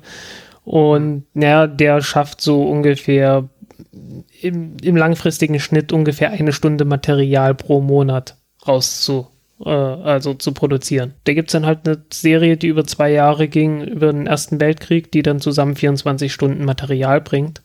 Aber wie gesagt, 24 Monate, 24 Stunden äh, Material. Und das ist dann natürlich entsprechend auch gut und äh, einfach flüssig durcherzählt und so weiter und so weiter. Halt alles gut äh, editiert und so weiter.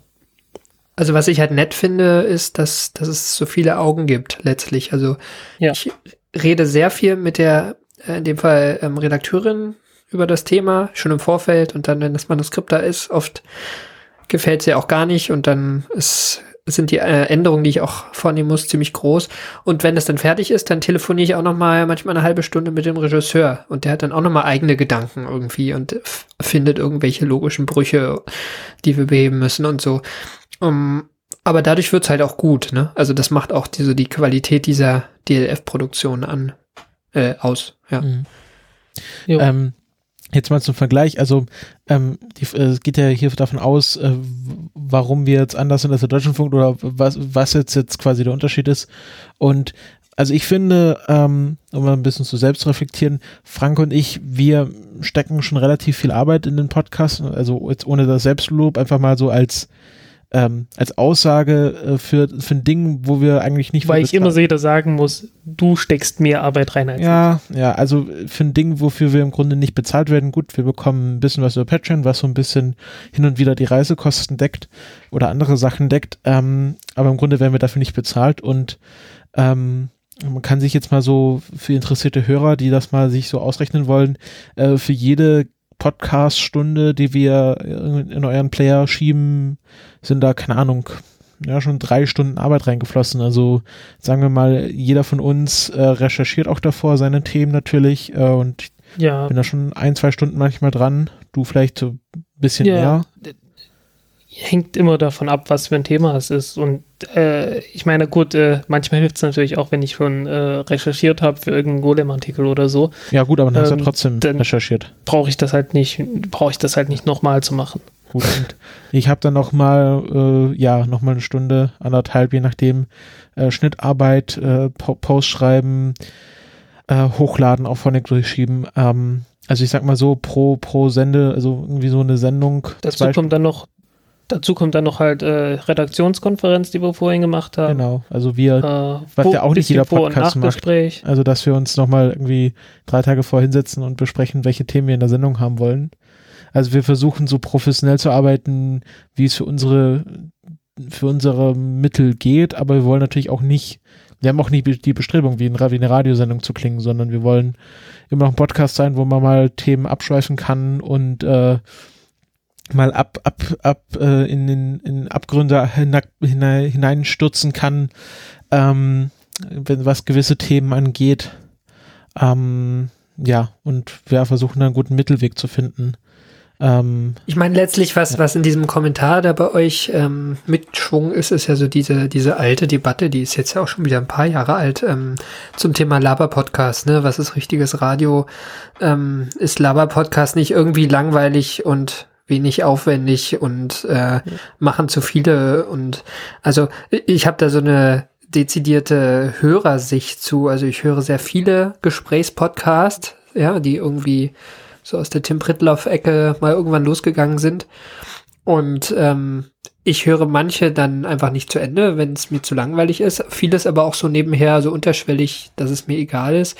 Und es gibt auch echt Gespräche, die sind so tief, die ähm, kann ich jetzt auch nicht auf anderthalbfacher Geschwindigkeit hören, was ich manchmal mache.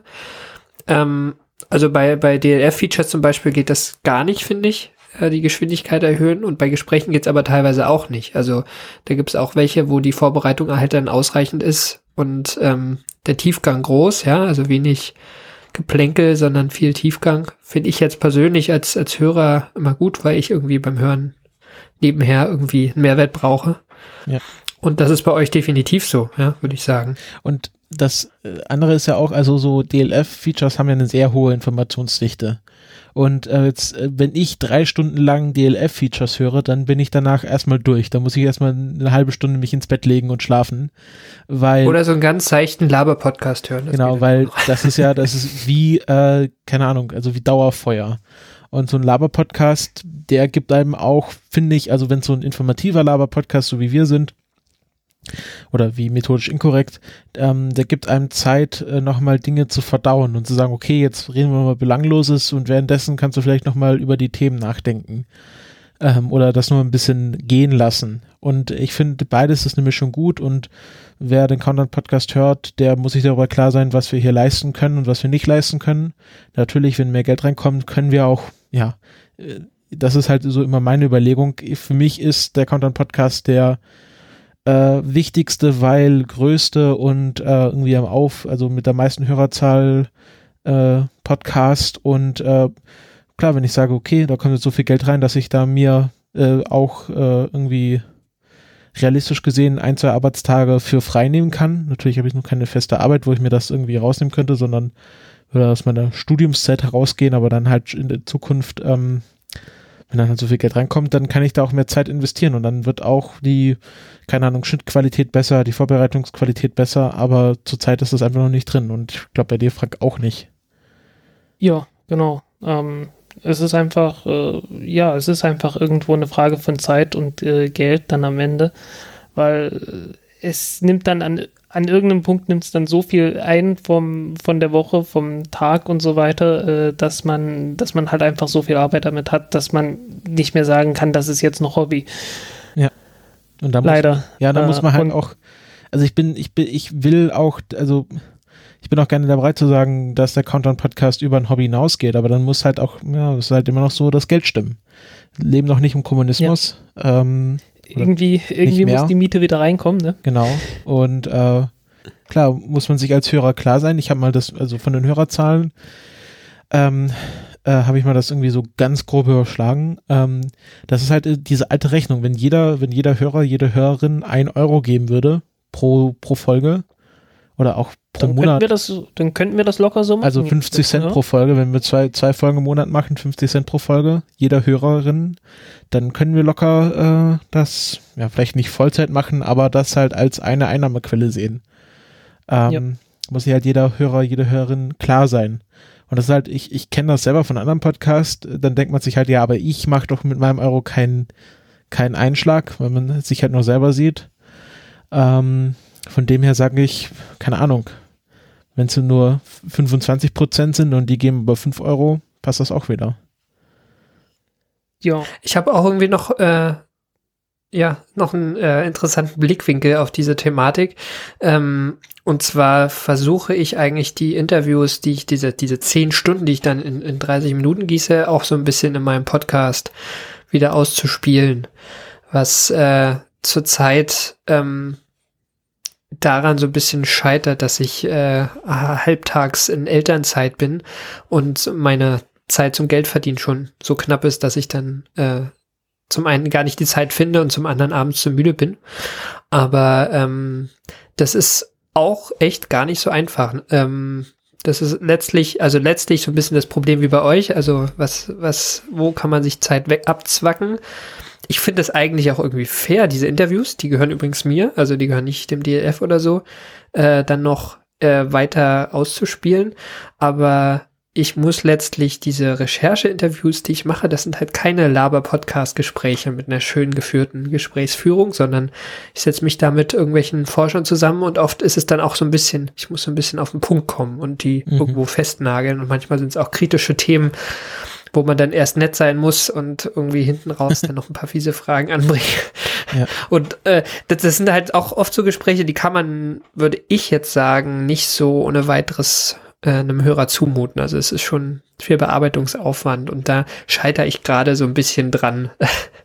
Ich versuche gerade eine, eine Serie zu machen aus ähm, einem äh, Feature, was letztes Jahr im DLF League lief. Ähm, da habe ich jetzt ein, eine Folge schon gesendet und der Rest liegt gerade noch brach, weil ich irgendwie mir so ein bisschen der Antrieb fehlt, ähm, da was Gutes draus zu machen ist, weil es dann letztlich halt kein äh, kein einfaches Abspielen des Gesprächs ist, sondern letztlich wieder eine Editier äh, ein Editieranlauf äh, wie für eine für eine DLF-Sendung im kleineren Maßstab. Also ich finde das, ich finde das echt schwierig, ja, obwohl ich die Idee eigentlich gut und wichtig finde, dieses Material auszuspielen und nicht nur auf, bei, auf meiner Platte liegen zu lassen.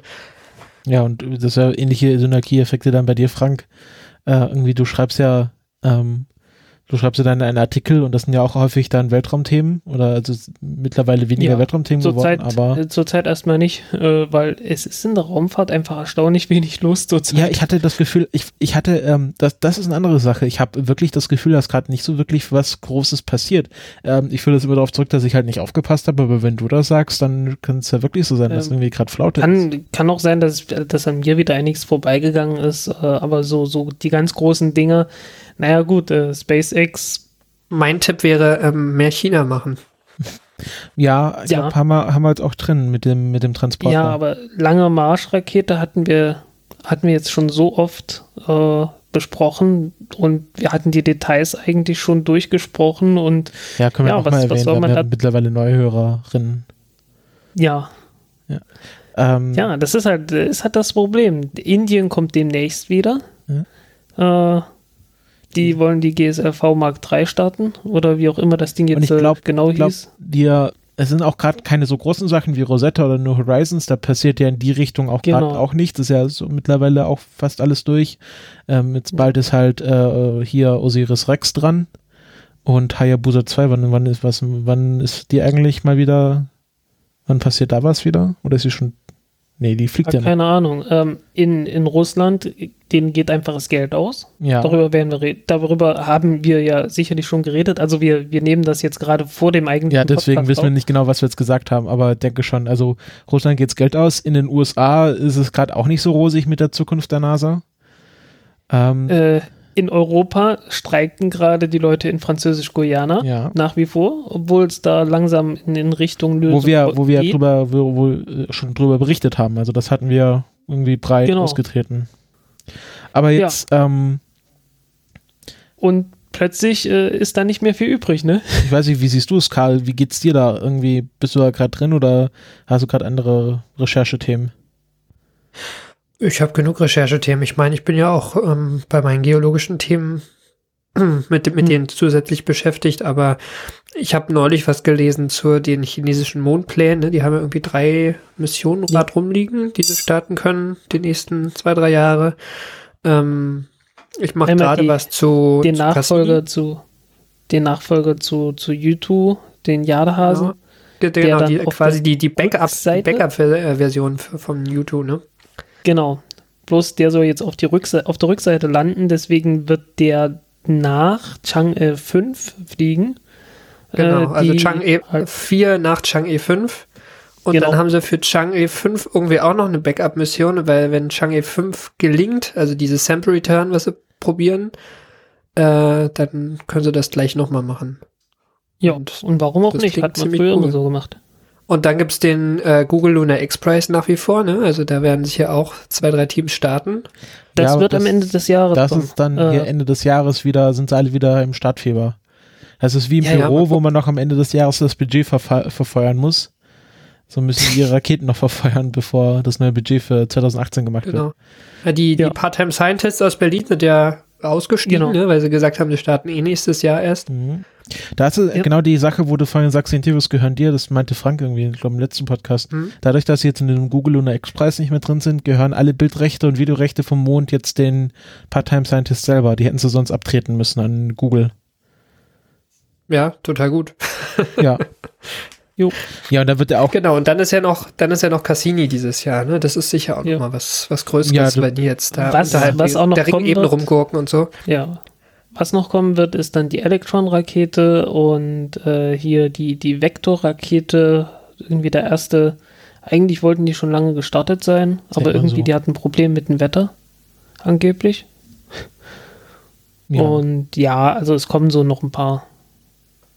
Ja, nee, also ähm, ich glaube, die Raumfahrtthemen werden nicht ausgehen. Es ist halt nur gerade ein bisschen, bisschen äh, saure Gurkenzeit. Genau. Ähm, aber jetzt sind wir, reißen wir gut an einer halben Stunde und wir hatten versprochen, dass wir nicht länger als eine halbe Stunde sind, damit der Karl jetzt auch hier nicht zu lange aufgehalten wird.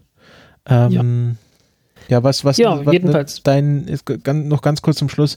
Hast du noch irgendwie so ein Projekt, was du jetzt irgendwie ankündigen willst, was jetzt dein nächstes großes, dein nächster großer Wurf wird? Schön wär's. Also ich habe viele Ideen, aber ich habe auch ähm, ja meine zwei Podcasts. Äh, ich mache ja noch so einen ähm, Podcast zu Flüchtlingsthemen, der so ein paar Sendungen Stimmt. erst äh, produziert hat mit zwei Kolleginnen zusammen. Und ähm, ja, ich bin überall eher hinterher gerade. Aber ich meine, das ist ja auch das Schöne bei diesen Freizeitprojekten. Die gehen halt weiter, wenn sie weitergehen. Und ähm, ja, im Radio kann man mich eh hören. Arbeitest du äh, gerade an einem Feature wieder?